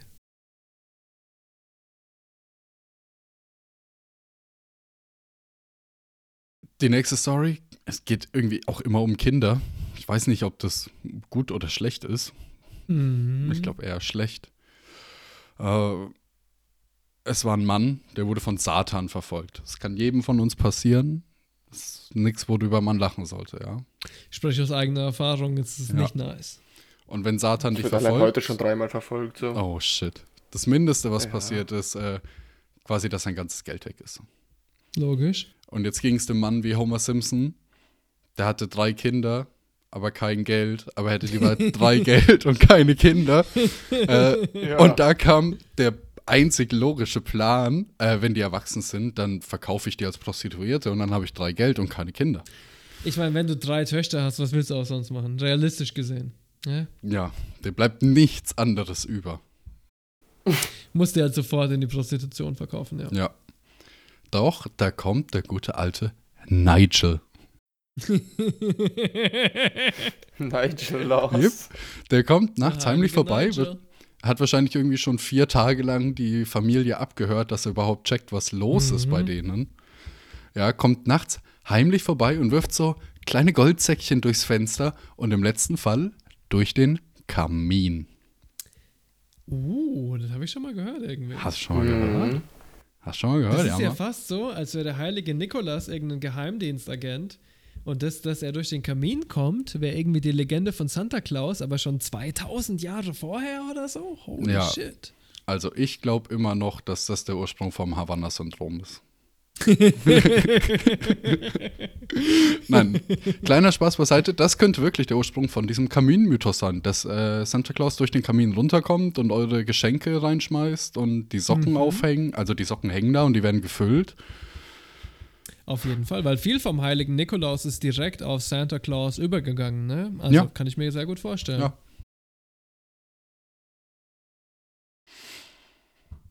Es lief aber echt nicht immer so, so richtig cool. Weil ja. danach ähm, gab es halt den Diokletian. Diokletian war nicht so der Homie von allem, was so christlich war. Und dann hat er Nico eingesperrt, hat ihn gefoltert, Gott sei Dank gab es Konstantin und dann gab es ja da den christlichen Glauben und irgendwie so eine. Was eine heißt Angebung. Gott sei Dank? Das ist eine historische Tragödie. Ja, für ihn. Ich rede immer aus der Sicht von unserem armen Nico. Mhm. Da gab es den Konstantin und halt so eine göttliche Eingabe und du oh, und der gewinnt und auf einmal war Christen cool und äh, dann ist er befreit worden. Wow. Inspiring. Story. Auf jeden Fall. Er hatte das richtige Mindset und hat da auch dran festgehalten. Sieht man, damals hat sich das auch schon gelohnt vor der FDP. Ja, was interessant ist an dem Nickel, ist ja, dass er höchstwahrscheinlich irgendwie dunkelhäutig war und mega so ein schlachsiger Bastard, so wie heißt das? Slenderman-Style, ja. Also mega viel zu groß, schlaksig Slenderman-Style und hatte Arthritis. und tatsächlich Arthritis im Pelvis. Uh. Wow. Das heißt, Hammerhart, echt so rum wie so ein Nosferatu einfach. Ja, ne? wie Max Schreck war der. Ja. Und ganz ehrlich, kann man da nicht die Geschichten über den Krampus oder den Knechten Ruprecht oder so verstehen irgendwie? Die dunkle Seite vom heiligen Nikolas? Holy shit, ey, der klingt schon gruselig mit seiner Arthritis und mit seinem 1,90 Meter Körper mit der verstörten Wirbelsäule. Ja. Und was habe ich vorhin gemeint mit, ich bringe euch die erste Hälfte von unserem Weihnachten? Naja, der gute Nikolaus, der ist dann in Holland zu Sinterklaas geworden mhm. und mit Migranten nach New York gekommen und dort wurde finally Santa Claus draus. Und Santa Claus bringt euch die Geschenke, wenn ihr halt irgendwo im yep. der Anglosphäre lebt oder halt außerhalb von. Europa wahrscheinlich sogar. Und ihr Weihnachten irgendwie so westlich feiert. Yeah, Schweine! ja, kann man schon so sagen. yeah, little piggies. Weißt du, das ist halt auch so eine Sache. Dieser ganze Shit hatte mal irgendwo seinen Fuß, ist aber ins Unendliche synthetisch gemacht worden. Also irgendwie immer und immer wieder. Wir haben so eine Art hyperrealistisches Weihnachten von vor Generationen zu Generationen zu wahr. Generation. Und irgendwie hat eigentlich nichts mehr mit all dem zu tun.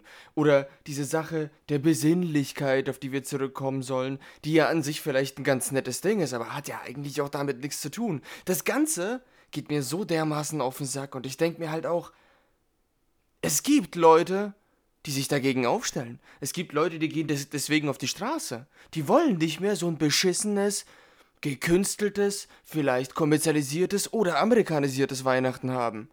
In Japan beispielsweise treffen sich ganz viele Incels und regen sich drüber auf. Ganz genau meine Liga, würde ich aktuell sagen. Und ich meine, wie kommt das überhaupt? Wie ist das denn so durchgerutscht und wurde von einem Türken, der sich irgendwie nach Osten gedreht hat und ein paar Fischerleute angelabert hat, zu dem Scheiß? Hat der Spiegel nicht sogar darüber berichtet? Gibt es da nicht irgendwie eine Headline noch? Ja, Wütender Singlebob demonstriert gegen Weihnachten in Tokio. so geil, das geil, Geile ist, dieser, dieser Incel-Mob nennt sich einfach Verlierer bei Frauen Tokio. Respekt an die Verlierer bei Frauen Tokio. Kann ich nicht anders sagen. Gute Gruppe, kann ich nur in allen Punkten unterstützen.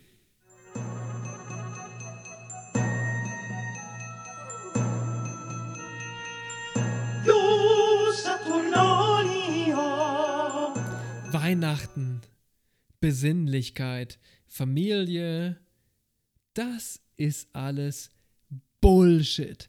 Das ist alles ausgedacht, ja.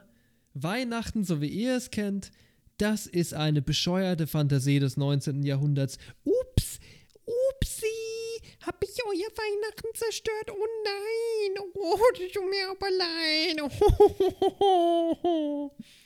Ja, meine Freunde, von Weihnachten. Jeez. Von Weihnachten, da muss ich ja ganz andere Geschichte erzählen. Also, pass mal auf hier. Weihnachten im Römischen Reich, das haben wir ja gerade schon besprochen, war noch lange, lange, lange Zeit durch irgendwelche paganistischen Bräuche beeinflusst. Aber das hat noch viel länger angehalten. Zum Beispiel in Deutschland im frühen Mittelalter da war es ganz genauso wie bei Saturnalia. Zum Beispiel, der Name Weihnachten, so wie wir ihn eigentlich heute kennen, ne, lässt sich erst aufs 12. Jahrhundert nach Christus zurück festlegen. Also wirklich, wirklich, wirklich, wirklich eine lange Zeit. Bei uns in Deutschland, in den Territorien, die einigermaßen germanische Sprachen gesprochen haben, lassen sich auch noch Tausende, Hunderte vorchristliche Traditionen nachweisen, zum Beispiel die Wintersonnenwende-Festivals und die Opferzeit, fand ich furchtbar interessant, die teilweise Rauhnächte genannt wurden. Die rauen Nächte. Uh. Klingt schon nach Faschos. Ich glaube, das war ganz cool. Meine persönliche Theorie ist, wir machen ja jetzt viel zu viele Sachen auf irgendwie, was ähm, komparative Mystik und Religion und so weiter angeht. Aber meine persönliche Theorie ist, dass das Weihnachtsfestival damals gar nicht so unähnlich war wie Halloween die längste Zeit. Nämlich ging es darum, dass zu der Zeit vor der Wintersonnenwende sind auch ganz viele Hexen und Dämonen unterwegs, ne? Und wie besiegt man Hexen und Dämonen, bitte? Ausräuchern. Laut Ausräuchern. sein, rumrennen, nervig Genau sein, so ist es. Kostüme, Spaß haben. Es Action. gibt nur einen Weg, Hexen und Dämonen zu besiegen. Und das ist, indem du viel räucherst und indem du viel trinkst und Spaß hast und laute Sachen in die Straße reinrufst. So besiegt man Hexen und Dämonen. Und ganz ehrlich, das klingt nach ziemlich viel Spaß. Und da bin ich ehrlich gesagt direkt dabei.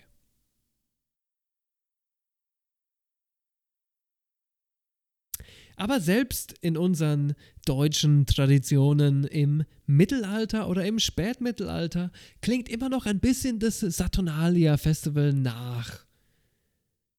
Ja, zum Beispiel ähm, Frank von Assisi, der hat die ersten Krippenspiele eingeführt, so wie wir sie heute eigentlich fast jedes Jahr kennen, ne? Was? In der Dicky, du hast ihn Frank genannt. Frank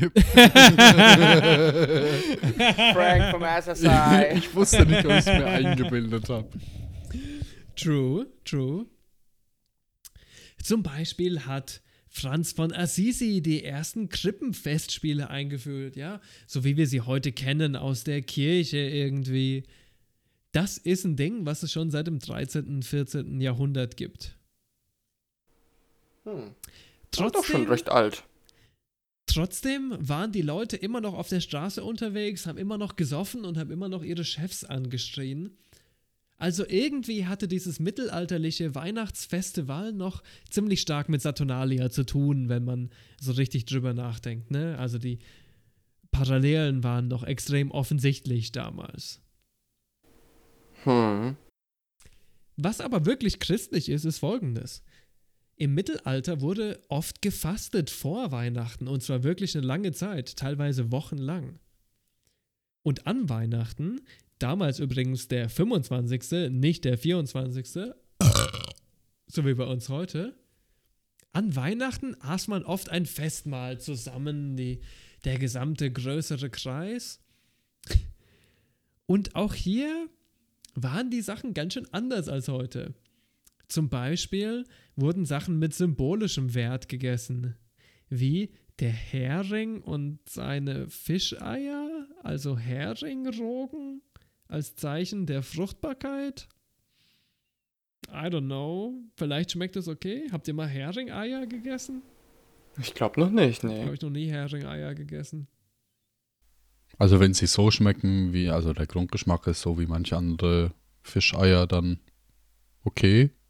Und dann kommt es drauf an, wie es halt ist. Also ich meine, wir hatten ja zu dritt den normalen äh, Kaviar, den richtigen Mhm. Stör Kaviar. Und wir fanden es bei alle drei so okay. Ja, Ja. nur okay. Ging so. Aber was ich mich jetzt halt hier, sorry, ich, ich muss da mal zwischen reinfragen, weil ich habe jetzt zwei Gedanken bei dem Ding. Erstens, frühes Mittelalter beziehungsweise Mittelalter. Leute hungern schon recht viel. So, und dann fasten die auch noch. Und dann gibt es dieses Festmahl. Alter, die müssen doch reihum Verstopfung bekommen haben, deren ihre Yep. Mägen müssen doch explodiert sein. Lustig, das war auch mein erster Gedanke. Vor allem, wenn du vorher fastest, macht es deinen Darm ja komplett kaputt und dann isst Yes, du mega yes. viel und kriegst ultra kranke Verstopfung. Vielleicht deswegen Bohnenlinsen? Jip. Vielleicht genau Ha. aus diesem Grund waren an Weihnachten Bohnen und Linsen ein besonders beliebtes Gericht, Und interessanterweise, Bohnen und Linsen stehen symbolisch für Wohlstand und Geld. Ja, das Eiweiß. Darf man nicht so viel hinterfragen. Die mittelalterlichen okay. Leute, die hatten ihre eigenen Assoziationen. okay, I guess I see. Sind Linsen und Bohnen so teuer gewesen? Nee. I don't think so. Im Gegenteil, hätte ich jetzt gesagt. Nee, aber ich glaube essentiell. Ja. Um Eiweiß zu kriegen, wenn du kein Fleisch hast, halt, oder was ja. weiß ich. Ja. Aber dann für mich jetzt noch die Frage, gut, ne, dann hätten wir das mit der Verstopfung, äh, ja, kann, kann schon sein, dass die das hatten, ne? Ähm, weil du jetzt meinst, dann haben sie sich halt eben doch zusammengesetzt, eben am 25. Mhm. zum Essen. Ist das der Punkt, wo sozusagen diese ja, Besinnung auf die Familie oder diese Besinnlichkeit im gemeinsamen Kreis dann auch thront oder dahersteigt so? Tatsächlich waren es damals, glaube ich, größere Vereine als nur die Familie. Ach, wirklich okay, so diese, Dorf und so. Genau, wirklich die Idee, dass an Weihnachten die Kernfamilie zusammenkommt, das ist eine historische Erfindung des 19. Jahrhunderts. Und hm. das mag ich euch jetzt erklären. Dieser Fokus an Weihnachten auf die Besinnlichkeit, auf die Familie, auf das heimische Gefühl und so weiter, das ist eigentlich eine spätere Deutung, eine Wandlung, eine Änderung in der Geschichte Weihnachtens. Und man kann die ganz klar nachvollziehen, auch wenn man mal historisch nachguckt, zum Beispiel in Deutschland oder Amerika. Das Weihnachten, so wie wir es heute feiern, das kam eigentlich erst im frühen 19. Jahrhundert so wirklich zur Geltung. Da gab es dann so private Heiligabendrituale, wie man sie heute bei uns auch noch nennt, mit ihrer heiligen und scheinheiligen Performance der Familie, der Nächstenliebe, der Besinnlichkeit, der es ist alles gut, bitte macht euch weiterhin keine Gedanken, es ist schon alles okay, please shut up. Ja, tatsächlich war das Ritual von Weihnachten, und ist es auch heute noch, ein kleines bisschen wie so ein Theaterstück, wo jeder seine Rollen spielt. Zum Beispiel ist es ganz oft so, dass irgendwie der Familienvater den Nikolaus oder den Weihnachtsmann oder das Christkind spielt und irgendwie die Geschenke platziert, während die Kinder in einem anderen Raum sind. Ne? Das kennt ihr bestimmt. Jupp. Been there, done that. Oft wird sich sogar, also bei uns gab es es nicht so oft, aber ein paar Mal, oft wird sich sogar verkleidet als der Nikolaus oder der Weihnachtsmann und dann werden die Geschenke reingebracht. Und man macht tatsächlich so eine richtige Show draus irgendwie. Und diese Show kommt auch nicht von nichts. Ich möchte jetzt behaupten, und das ist wirklich meine eigene Theorie, dieser ganze Coup von Weihnachten, diese ganze Show rund um die Familie und was man sich alles leisten kann, das ist eigentlich ein großer Coup, das ist ein großer Sieg der herrschenden Klasse der Bourgeoisie. Ja, stellt euch mal ganz kurz vor. Ihr seid ein fucking Bauer im 19. Jahrhundert. Du hast kein Geld für Weihnachtsbäume. Du hast kein Geld für ein gigantisches Festmahl mit mehreren Enten und was weiß ich. Was denkst du denn? Du hast kein Geld für Deko. Mit etwas Glück gehst du in den Wald und holst du dir da gute Deko, aber du hast kein extra Geld, um es für Deko auszugeben. Also was? Also bitte. Auf diese Weise, mit dem Weihnachtsfestival, so wie wir es heute kennen, konnten die bürgerlichen, die wohlhabenden Familien nicht nur ihren Wohlstand zur Schau stellen, sondern auch perfekt ihren exzellenten, nachvollziehbaren Familienstand irgendwie zur Schau stellen. Ja? Und damit hast du natürlich deine Macht irgendwie zementiert in der Gesellschaft, die es damals gab. Deine Familie ist die perfekte Familie, die, die alle nachempfinden sollten irgendwie, die, die einen eigenen Weihnachtsbaum hat und so weiter. Aber tatsächlich war es sogar noch viel schlimmer. Den armen Familien mangelt es jetzt nicht nur an Weihnachtsbaum, die armen Familien hatten tatsächlich nicht mal ein Wohnzimmer. Ja? So wie wir es uns heute vorstellen, ein normales, irgendwie drei Räumezimmer. Das kannst du vergessen. Du hattest kein eigenes Wohnzimmer als armer Mensch. Hä, die hatten ein Wohnzimmer. Die hatten ein Zimmer, da haben alle drin gewohnt. Absolut. Und noch weiterhin, ja? Besteck? Teller? Willst du mich verarschen? So die längste Finger. Zeit, das können sich Leute schwer vorstellen, aber die längste Zeit, historisch gesehen, haben Leute aus einer großen Holzschüssel gegessen. Ja. Also, dass du tatsächlich so schönes Besteck und Teller und Schüsseln aus Porzellan hattest für Weihnachten, komplette Fantasie. Das hatten die meisten Bauern. Finde ich aber nicht, sympathisch. Ja? Hm. Kann man nur, kann man nicht anders sagen. Ja, aus einer Schüssel essen finde ich gar nicht so schlecht. Das Weihnachten, so wie wir es heute kennen, kam dann tatsächlich noch viel später. Also nicht im frühen 19. Jahrhundert, sondern irgendwann so im frühen Mitte 19. Jahrhundert. Und naja, da kann man ja spekulieren, wieso hat sich Weihnachten denn so entwickelt, wie es sich entwickelt hat, ne? War das einerseits irgendwie die Police vom Kaiserreich oder waren das wirtschaftliche Interessen? Klar ist auf jeden Fall, dass sich im frühen 19. Jahrhundert die industrielle Spielzeugindustrie in Deutschland das erste Mal richtig aufgebaut hat. Und auf einmal gab es Massen an industriellem Spielzeug, was du irgendwie vertreiben musstest. Wäre ja verrückt, wenn Weihnachten sich auch ein bisschen danach richtet, ne? Das kann ich mir nicht vorstellen. Also ich kann mir nicht vorstellen, dass die christlich-westlichen Werte verändert werden für die Industrie. Also das, nee. Ja, es ist traurig, aber tatsächlich war Weihnachten nicht nur ein Projekt, um quasi mehr Spielzeug zu verkaufen, sondern Weihnachten war auch ein Propagandaprojekt des Deutschen Kaiserreiches. Ja, es ging darum, den deutschen Nationalismus irgendwie weiterzubringen und weiter zu entwickeln. Der war ja noch in den Kinderschuhen.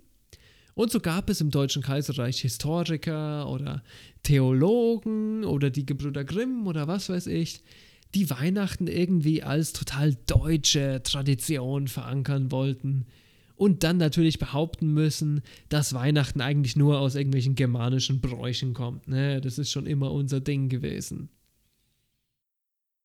Hochironisch, wenn wir uns angucken, dass Weihnachten, so wie wir es heute kennen, eigentlich aus dem 19. Jahrhundert kommt und vorher irgendwie so ein interessanter Saturnalia-Klon war. Naja, auf jeden Fall ist Weihnachten als Propagandaobjekt immer wichtiger geworden. Tatsächlich gab es zum Beispiel im Ersten Weltkrieg richtige Weihnachtsfestivals, wo dann Kaiser Wilhelm selber aufgetreten ist und so eine kranke Rede gehalten hat und alle haben gefeiert und so weiter. Also Weihnachten wurde richtig instrumentalisiert, um zu sagen, ja, das ist alles so eine tausend Jahre alte germanische Tradition, die total wichtig ist und wir gucken, wir gucken da drauf zurück, ne? Und gar nicht unähnlich war es dann unter den Nazis im Dritten Reich, wo Weihnachten so als neopaganistisches Fest irgendwie gefeiert wurde und, wie wir in der Deutschland-Episode schon super intensiv besprochen haben, ganz viele Traditionen quasi neu erfunden wurden und als antik oder alt verkauft wurden. Ja, ich kann äh, dazu noch einwerfen, ähm, ich bin ja in einigen Telegram-Gruppen und da werden jetzt so komische Julkränze, Julleuchter und sowas verkauft. Das ist genauso, da wird auf so pseudo-germanische Bräuche hingewiesen, die es nie gab. Also die haben die sich einfach ausgedacht oder irgendwas genommen und arg entfremdet und das dann so. Genau, ja, also ja, das Jule-Ding gab es ja tatsächlich so. schon. Und es ist immer und immer und immer mehr entfremdet worden, bis es eigentlich so eine moderne Erfindung war. Ähnlich wie die ganze Konzeption ja. der Kelten. Ne? Also die Kelten als Volk ist eigentlich irgendeine bescheuerte moderne Erfindung, die mit der damaligen Realität wenig zu tun hat. Aber Leute, die irgendwie so neopaganistisch drauf sind, feiern. Und die kaufen die halt alles ab, auch wenn es irgendwie aus einer Netflix-Serie geklaut ist und halt für die aufgeschmückt. Mhm. Hauptsache, dass nee, und ich, so kann ich mir ne? das im Dritten Reich auch eins zu eins vorstellen. Da wurde halt auf so eine Pseudo-Esoterik und äh, eben dieses Neopaganistische gemacht und damit mhm. gewinnst du die Leute. Und Moment, Moment, Leute, Moment. Ähm, Age of Empires 2 hat die Kelten als Volk. von Age of Empires etwa neopaganistische bam, bam, Pack. Und ich meine, logischerweise waren die Nazis nicht die einzigen, die Weihnachten als Propagandaorgan benutzt haben. Ne? Interessanter Side-Fact. In Amerika, in manchen Bundesstaaten, war Weihnachten eine ganze Zeit lang verboten. Wieso ist es so? Naja, die Leute, die in Amerika gewohnt haben, waren irgendwie komplett wahnsinnige, so, ähm, so Puritanisten, die alles an Weihnachten abgelehnt haben und vor allem das Trinken und das Spaß haben und alles, was daran eigentlich cool ist und nett ist. Ne, kann man sich gut vorstellen. Sind halt Spießer. Tatsächlich, äh, tatsächlich wurde Weihnachten in Amerika erst im 19. Jahrhundert überall als so richtiger Feiertag festgelegt. Also es ist wirklich eine sehr neue Erfindung. Und die Gesetze um Weihnachten wurden gelockert. Der Grund für die Reinterpretation ist auf jeden Fall vielseitig. Weihnachten, so wie wir es jetzt aus dem Mittelalter oder so kennen, ist ja ein total wildes Fest, wo Leute auf die Straße gehen und irgendwie besoffen sind und rumschreien. Darauf hatten die Amis aber nicht so unbedingt Bock. Und deswegen haben die Amerikaner, genau wie die Deutschen auch, Weihnachten im 19. Jahrhundert umdefiniert. Da ging es dann auf einmal um ganz andere Werte, zum Beispiel um Familie, um Besinnlichkeit, um das Fest der Liebe. Kommt euch irgendwie ja, da ist es. vor? Da ist es. Da ist es. Die Idee vom heutigen Weihnachten ist gerade mal ungefähr 200 Jahre alt, ja? Äh. Und eigentlich auch nur eine Propaganda-Empfindung und eigentlich auch nur eine Propaganda empfinden. und eigentlich auch nur eine Propaganda-Erfindung. Das war nämlich damals so. In Amerika im 19. Jahrhundert gab es ultimativ harte Klassenkämpfe. Kann man sich heute vorstellen, weil in Amerika gibt es ja kaum eine linke Bewegung, aber damals gab es in Amerika echt eine ziemlich starke Arbeiterfraktion, und dank einer Wirtschaftskrise gab es einen super harten Konflikt zwischen Arbeitnehmern und Arbeitgebern. So Weihnachten, wie wir es jetzt kennen, ne, wo sich die Leute besaufen und auf die Straße gehen und vielleicht ihre Unzufriedenheit mit ihren Arbeitgebern irgendwie zur Sprache bringen, das wäre politischer Sprengstoff gewesen. Das wäre konkret gefährlich gewesen. Und deswegen, als man Weihnachten in Amerika als Feiertag legalisiert und etabliert hat, hat man versucht, das so viel wie möglich nur auf die Familie, auf den privaten Raum zu beziehen und alles Politische von vornherein auszuschließen. Der Klassenkampf hatte einfach viel zu viel Sprengstoff. Ich meine, ich weiß nicht, ob ihr das wisst, aber ihr kennt Black Friday, oder? Black mhm. Friday dient eigentlich nur dazu, dass die Leute sich bewusst werden, dass im 19. Jahrhundert Amerika fast einen der größten Fehler begangen hätte, die man hätte begehen können. Und zwar hätten die Weihnachten so wie Saturnalia gemacht, dann hätten sie ja quasi den Bolschewismus ins Land gelassen, weil wenn der Sklave am Herrentisch yep. sitzt, yep. das ist nicht möglich. Und wäre das passiert, dann wären die yep. Great USA nicht das, was sie heute sind. Deswegen gibt es den Black Friday. Mhm. Nein, Spaß beiseite. Ähm, aber ja, es, also hätten die wirklich so das OG Weihnachten kopiert, wäre vielleicht Amerika ein bisschen anders. Auf jeden Fall. Und ich meine, wir sehen so viele Sachen genau in dieser Zeit, ne? Zum Beispiel Washington Irving hat äh, Geschichten über Weihnachten geschrieben, die heute noch Teil der Folklore sind. Aber ganz viele von uns kennen auch ähm, A Christmas Carol, diese Weihnachtsgeschichte von dem alten Typen, dem widerlichen Kapitalisten Scrooge, der dann aber doch ein Herz fasst und am Ende sich dem Weihnachtsgeist hingibt und spendet. Oh. Natürlich ist die ganze Christmas Carol-Geschichte nur extrem clevere kapitalistische Propaganda.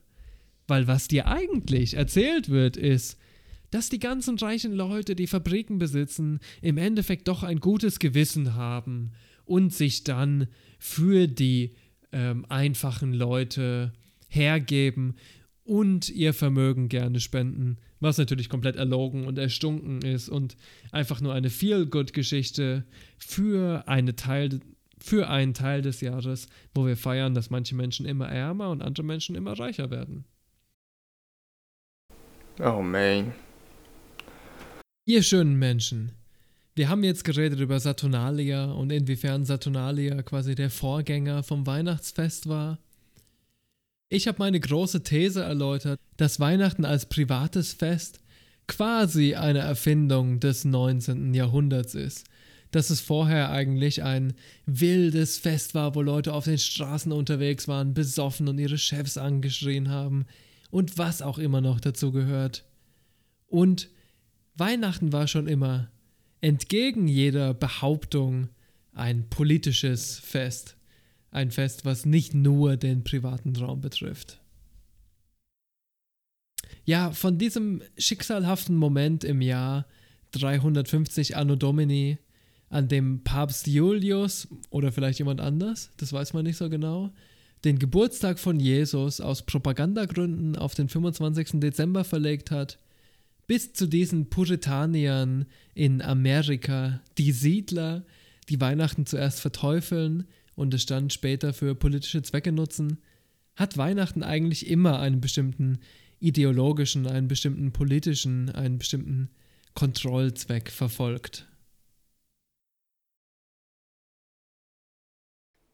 Ja, ganz genau. Ich meine, das verstehe ich halt auch. Es ist doch furchtbar. Ich habe jedes Jahr, kriege ich zum Beispiel vom selben Onkel die wahrscheinlich gleiche Lidl oder Aldi Whiskyflasche, obwohl ich Whisky nicht mal trinke. Ich bin dann letzten Endes einfach nur um die gut.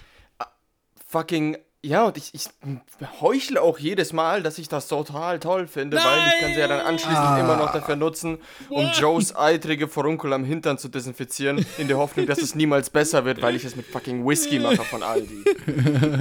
Aber das ist ja nur ein Teil davon, ne? Ich finde halt, es ist ja schön, wenn man sich irgendwie Geschenke mit Gedanken macht. Oder, keine Ahnung, eingelegte Feigen, I dig it, gib mir Nüsse, Bro, kein Ding. Was ich scheiße finde, ja, ist halt dass es mittlerweile, und da spreche ich jetzt mal für mich, einfach dazu mutiert ist, dass man sich gegenseitig einen fucking Amazon-Link schickt, sich gegenseitig diese Scheiße bestellt und sich dann gegenseitig überreicht. Also eine Sache, die komplett redundant ist letzten Endes. Yep. Ich bin dafür, dass die Kinder vielleicht ein Geschenk bekommen, ja. Aber ich versuche es schon seit Jahren und ich, I shit you not, ich versuche es seit Jahren, es so auszumachen, dass wir uns nichts mehr schenken, lediglich den Kindern. Wir beschenken uns mit unserer Anwesenheit. Aber no, the fuck, das geht nicht, weil halt niemand sich dafür ähm, einwickeln lässt. Wie bei Saturnalia die Füße. bitte, Damn. bitte, Arti, Lass es nicht ausarten, dass es so wie in Old China endet mit den Füßen.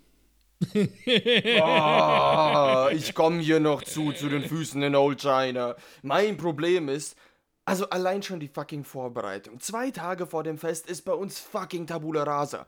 Also, holy shit, da fühle ich mich wie in dem Film Speed. Wenn ich wie dieser Bus nicht irgendwie eine konstante Geschwindigkeit halte, dann geht alles hoch. Es wird alles ausrasten. Das ist ein enormer Stress, ja. Und das alles, damit wir am Ende dann zusammensitzen können, ja, und uns irgendwie erstmal übers Essen unterhalten. Was ja auch nicht passt, weil, und jetzt pass auf, das Essen ist verdammt gut. Nur okay, das Timing. Okay. Das Timing ist immer total scheiße, weil, wenn es dann gerade da ist und der Braten oder die Gans oder whatever gerade frisch gemacht ist, noch saftig ist, ja, dann kommt die nächste Welle an Verwandten rein und dann muss man den erstmal den Tisch oh, machen, weil das fuck. geht ja nicht ohne. Und wenn die dann sich hingesetzt haben und sich endlich dazu bequemt haben, wir können jetzt essen, dann ist die verfickte ganz trocken. Die ist overcooked. Trocken! Oh, und fuck. Dann unterhält man sich über die trocken gewordene Gans und sagt, die ist eigentlich ganz gut. Und das macht man nur, damit man sich nicht oder um irgendwelche fucking politischen Themen unterhalten kann, zu denen es ja letztlich auch, äh, doch kommt. Weil wir haben nun mal Ukrainer, wir haben nun mal Kasachen, wir haben nun mal Russen und der eine mag Putin, der andere nicht. Und das ist immer zu einem scheiß Thema. Und du musst sogar schon echt aufpassen, wenn jemand nur das Thema Heizung oder Hitze anschneidet. Es, du kommst Öl. unmittelbar zu diesem Gas. Ding. Ja? Es, ist, es ist fucking annoying. Und du versuchst immer, um diese scheiß Konflikte am Tisch zu tänzeln und irgendwie dran vorbeizukommen, damit du diese fucking Unterhaltung nicht führen kannst. Und all das, diese ganze Spannung am Tisch, wird an einem schier endlosen Fluss von Wodka und Bratensoße ertränkt. Und das alles führt letzten Endes zu einer Beständigkeit, die ich brauche als Mensch. In einer Welt, in der nichts mehr beständig ist. All diese Bräuche und diese Dinge, die brauche ich, damit ich mich irgendwo noch zugehörig fühle. Also ich spreche für mich. Ich kann zum Beispiel sagen, wir haben einige Bräuche, unter anderem meine Schwester hängt immer so eine Gurke an den Weihnachtsbaum. Mhm. Und da schenken wir uns dann halt Sachen. Also derjenige, der die Gurke findet, schenkt dann, beschenkt den Rest mit den Geschenken aller anderer sozusagen.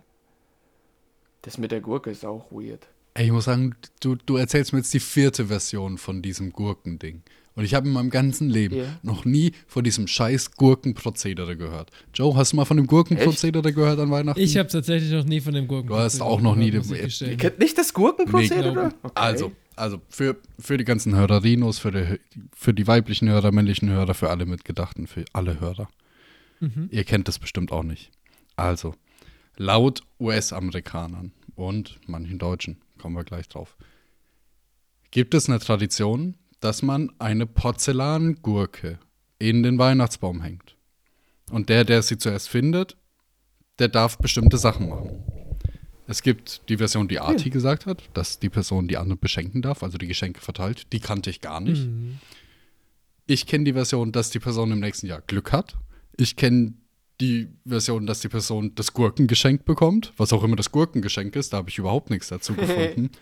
Oder dass die Person das erste Geschenk des Abends kriegt. Ich kenne gar keine Version. Ja. Und das war in mehreren Videos so. Das eine war auf New York in irgendeinem. Das eine war in New York in irgendeinem Weihnachtsmarkt und dann meinte die Verkäuferin, yeah, it's a normal German old tradition. ich irgendwie so, No, bitch. Ey, ich wohne in Deutschland. Ich habe es noch nie gehört. Von keinem. Also nirgends gelesen. In keinem Film. Nichts. Ja, und dann habe ich jetzt mal äh, die Suchmaschine meines Vertrauens angeworfen. Und man findet äh, einen Wiki-Artikel dazu sogar. Ich war echt erstaunt. Okay. Und der sagt erstmal klipp und klar: Die Wurzeln des Brauches sind unklar.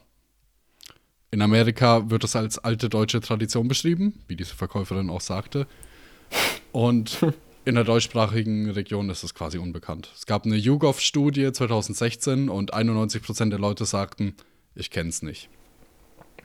2% sagten, ja, ich kenn's und mach's selbst. Und 7% sagen, ich kenn's, aber ich mach's nicht. Die war in Amerika, ne, die Studie? Nee, oh, in Deutschland. Okay. In Deutschland. Das war eine, eine Studie in Deutschland.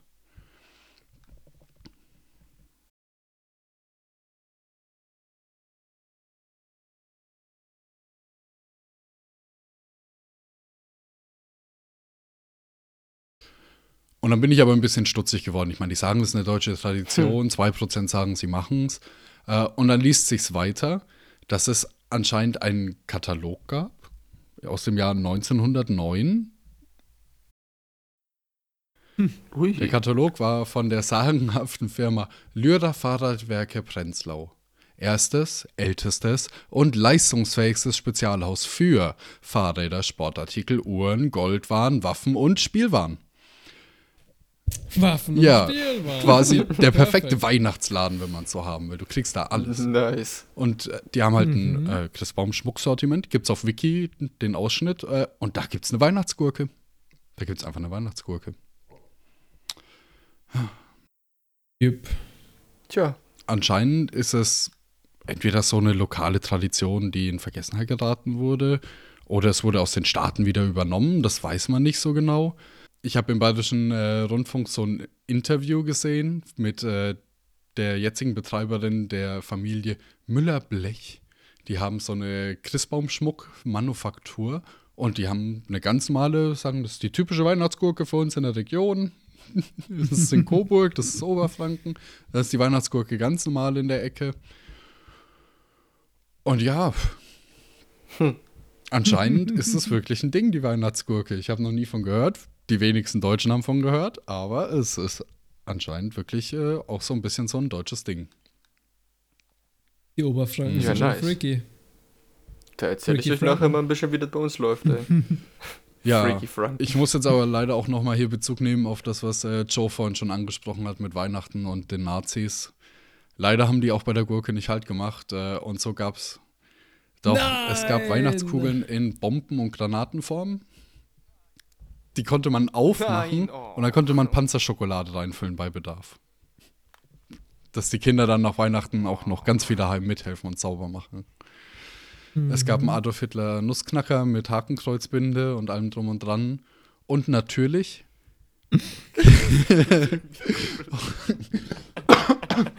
er hatte auch den Arm so ausgestreckt Kurve. und damit hast du die Nuss geknackt und so. Oh nein. Oh nein. Und mein oh. persönlicher, mein persönlicher Favorite war eigentlich, es gibt ja so Christbaumspitzen, das ist ja jetzt heutzutage meistens ein Stern. Da gab es eine, das waren Lorbeerblätter mit Lorbeeren dran, einem Hakenkreuz und einem Sieg Heil auf einem so kleinen Banner mit einem Reichsadler drunter. Interesting. Da kommen wir ja fast schon wieder auf römische Tradition ja. zurück. Ja, ja, ne, auf jeden Fall. Da wurde wieder so ein Rückbezug mhm. gemacht. Mhm, stimmt, wow, stimmt.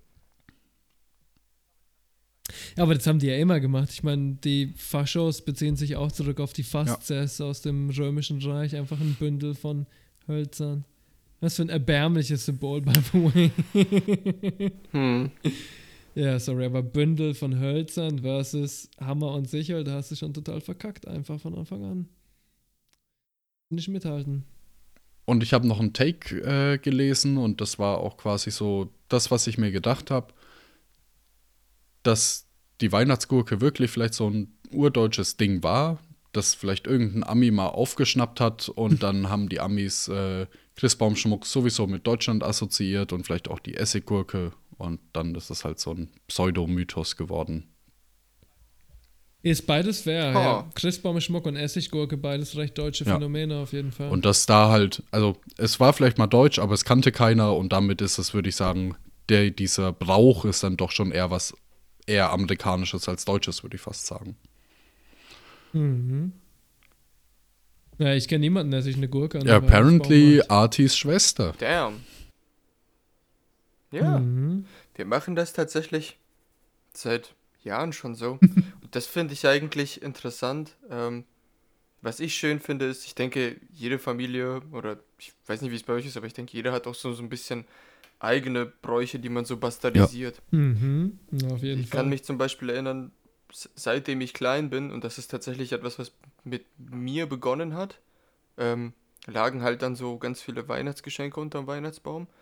Und ich weiß nicht, wie alt ich war, aber ich war auf jeden Fall noch sehr im Kindesalter. Ich konnte wahrscheinlich gerade so lesen. Und habe ich eine Nikolausmütze angezogen bekommen.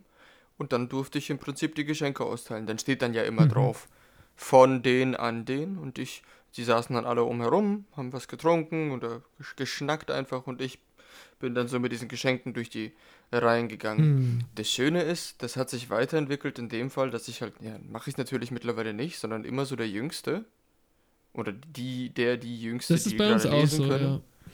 sozusagen machen das immer weiter. Und meine Schwester hat das eben schon vor, ich glaube, vier bis fünf Jahren nochmal weiter modifiziert um die Komponente der Gurke. Denn die Gurke wird im Weihnachtsbaum aufgehängt und äh, halt sozusagen irgendwo hinten versteckt. Und es ist nicht mehr so, dass es das jüngste Kind ist, sondern das, was als erstes die Gurke findet. Und dann macht er daraus diesen Brauch weiter. Und das ist ganz nett. Ja, das ist ziemlich cool, finde ich, muss ich auch sagen. Bei uns ist tatsächlich immer die jüngste Person, die die Geschenke verteilt. Und das macht auch ziemlich viel Sinn, finde ich. Mhm.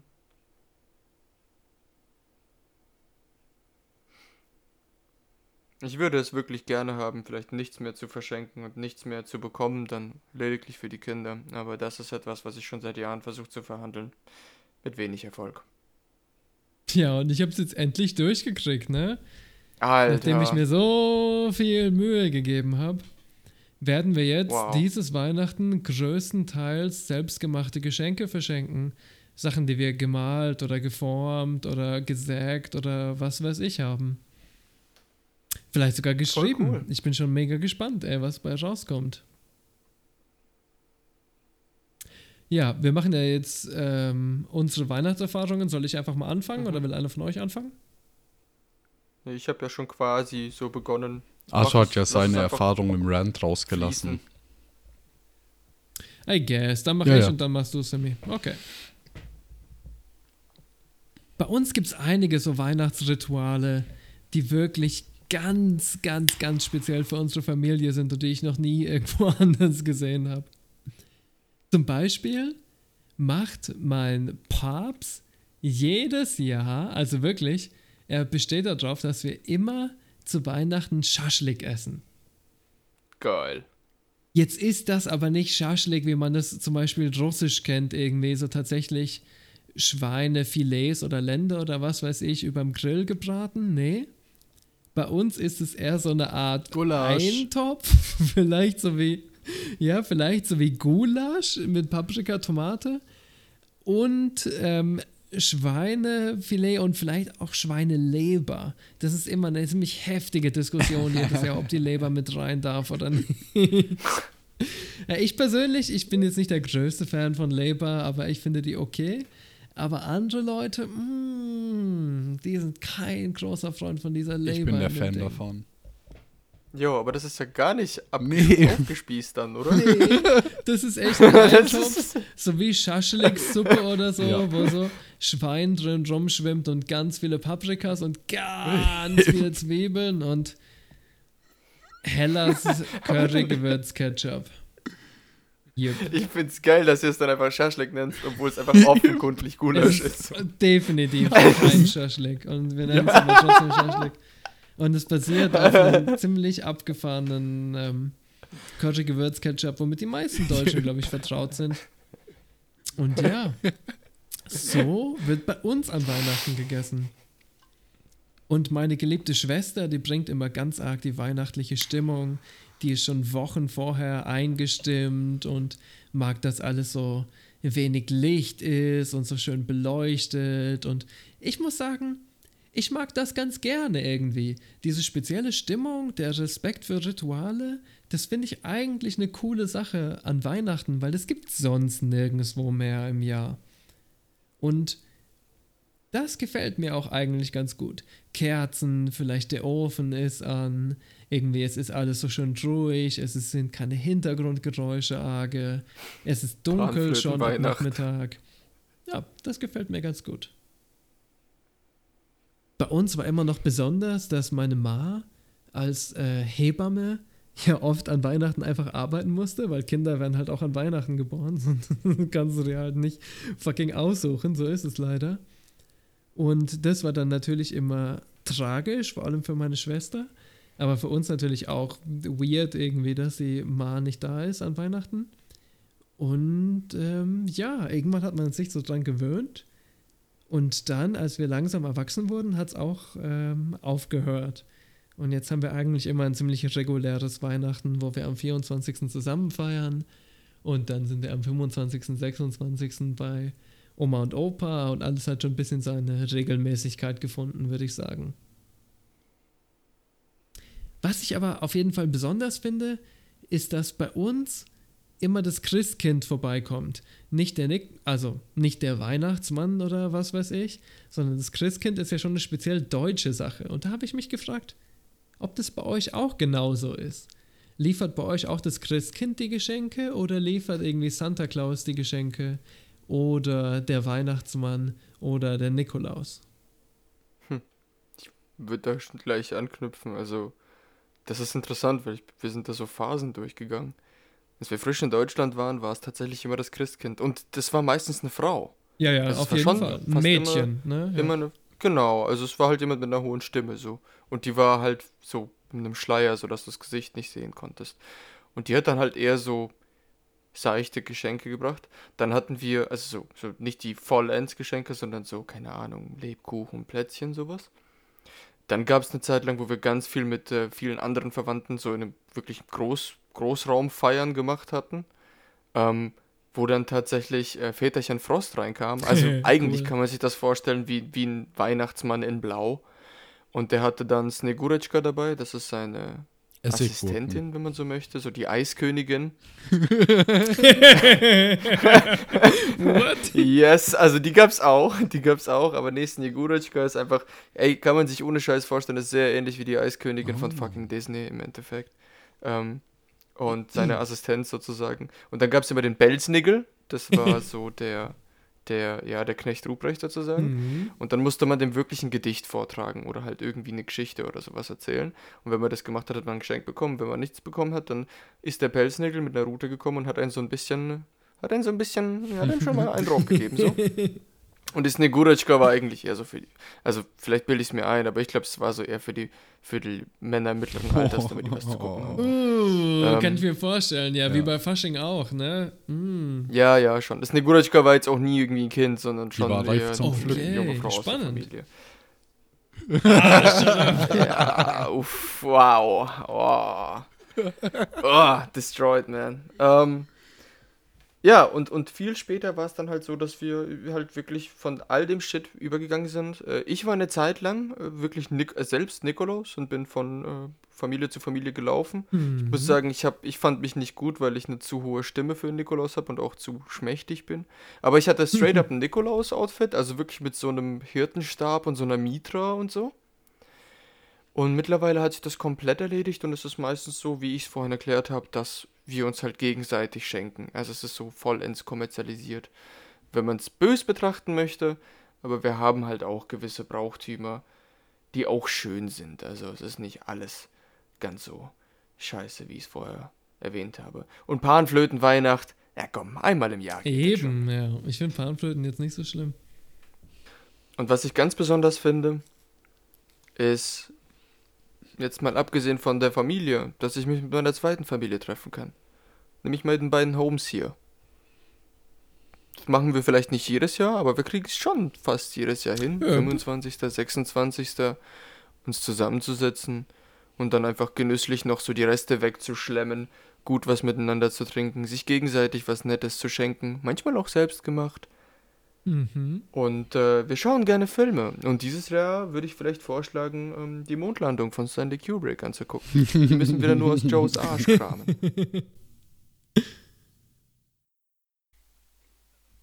Ich bin da dabei.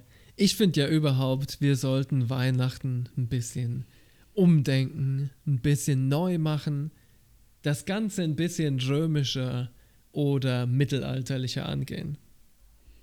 Wieso eigentlich nicht Glücksspiele mit Nüssen? Das klingt nett. Oh, hell yeah. Ja. Hell yeah. Wieso nicht besoffene Straßenumzüge? Wieso nicht, so wie wir es jetzt gerade machen und so wie wir es jahrelang gemacht haben, ein Fest, was über die Kernfamilie hinausgeht, wo man auch die Freunde mit einbezieht und die Bekannten mit einbezieht und wirklich einen größeren Kreis schafft als nur die Eltern und die Kinder. Ja, wieso nicht gleich eine Woche lang auf soziale Konventionen scheißen und sich flamboyant anziehen? Wann haben wir das denn außer in Fasching? Wisst ihr, was ich meine? Wieso nicht so ein kleines ja, bisschen die Rückkehr der Sonne feiern? Ist doch nett, wenn die Tage länger werden. Also ich ja. finde das eine gute Sache irgendwie. Und anstatt deine Bede und anstatt irgendwie Amazon Giftcards zu verschenken oder Bargeld in Umschlag zu verpacken mit einer uninspirierten Karte, wieso nicht einfach mal eine Wachsstatue machen und die verschenken? Oder ein Gedicht oder ein Bild. Das wäre mein Weihnachten. Suffisant, ausgelassen, gemeinschaftlich und mit so einem Hauch Mystik, weil das ist es ja, was ich so nice finde an Weihnachten, was mich fasziniert, was mich nicht loslässt. Ja, für jemanden, der jetzt nicht gerade christlich gesonnen ist, ist Weihnachten ja nicht der Tag der Geburt Jesu, sondern Weihnachten ist halt so ein semi-religiöses Ritual, was wir jedes Jahr machen und nicht wirklich verstehen, wieso. Aber wir wissen alle, es gibt bestimmte Regeln und es gibt bestimmte Zeremonien, die wir befolgen. Und wir haben alle Respekt davor. Und das ist irgendwie schön und beeindruckend. Es ist irgendwie mehr als unser alltägliches Leben. Und ich glaube, das gibt uns als Menschen, als soziale Kreaturen ziemlich viel. Ich kann bei vielem, was Joe sagt, eigentlich nur eigentlich nur zustimmen. Mein Dad muss arbeiten. Äh, meine Ma hat einen Haufen Stress gehabt, weil wir sind halt vier Kinder gewesen. Irgendwann streiten mhm. sich zwei oder drei Parteien untereinander oder im Kreis und dann äh, bin ich abgehauen, bin zu Joe und Artie gekommen. Und für mich ist Weihnachten irgendwie letzten Endes so ein bisschen was wie Enten füttern. Du tust der Ente nichts Gutes, aber für dein Gewissen ist was Geiles. Nope. bisschen wie so ein Circle Jerk. So, ich hol dir einen runter und mein Nachbar holt mir einen runter. Ich schenke dir was für 100 Euro und du mir. Am Ende geht es darum, dass man irgendwie quitt ist gegenseitig und dem anderen nichts schuldig. Was ein Scheiß. Mhm. Und ich war eigentlich schon immer ein Fan davon, irgendwie selbstgemachte Sachen. Bei mir waren es meistens Sachen zum Essen äh, Leuten zu schenken. Ich habe letztes Jahr Taco-Sets verschenkt. Also. True, die waren genial. Ich meine, darüber oder den ja, Tee, den Ich denke auch mal hast. so, die hm. Sache ist, mit Stimmt. sowas können die Leute eher was anfangen als mit einem USB-Fußwärmer, weil den stellen sie auf Ebay oder schmeißen sie irgendwann in die schwarze Tonne. Von daher. Also die Idee mit ähm, Weihnachten als quasi die neue Version von den Ablasszöllen, damit du nicht in die Hölle kommst, ist schon nicht ja. inakkurat. so viel würde ich sagen. Hm. Nee, von daher, man sollte Weihnachten, glaube ich, eher wieder auf so ein weg von diesem, ich muss etwas machen, was gesellschaftlich mir vorgeschrieben wird. Ich muss einen Adventskalender mir kaufen, ich muss dies kaufen, ich muss das kaufen, weg davon. Und eher dahin, Amen. über was würde sich Artie, über was würde sich Joe, über was würde sich ein Mensch aus meinem Umfeld irgendwie freuen und ihm lieber das schenken als irgendwas, wo ich mir im Laden den Kopf zerbreche. Hell yeah. So, Jungs, mega nice. Ich würde sagen, ich packe jetzt den Wodka raus. Joe holt äh, das Kartenset und Simi, du musst uns Nüsse sammeln. Simi holt. Weil ich habe immer so ein Glas Essiggurken mit Joes Videosammlung. Das sind meine Essiggurken. Ich habe vier Sorten dabei mhm. und nochmal Salzgurken. Die sind im äh, Kofferraum. Hammer geil. Und wenn jetzt alle was zu tun haben, überlassen wir euch und eurem ganz eigenen Feiertag wir wünschen euch ein frohes Fest und macht's gut. Ich bin euer Simmaster. Ich wünsche euch ein, ein schön, schönes Weihnachtsfest. Ich wünsche euch einen guten Rutsch ins neue Jahr. Und wir werden uns hören. Vierte. Trockenmund Joe wünscht euch frohe Weihnachten, eine schöne Zeit mit euren Liebsten und vielleicht auch mit euren Freunden. Und ich freue mich schon, wenn ihr nächstes Mal wieder einschaltet. Ciao, ciao. Haut rein. Bis bald. Tschüssi. Wieso Mau. Boom. Und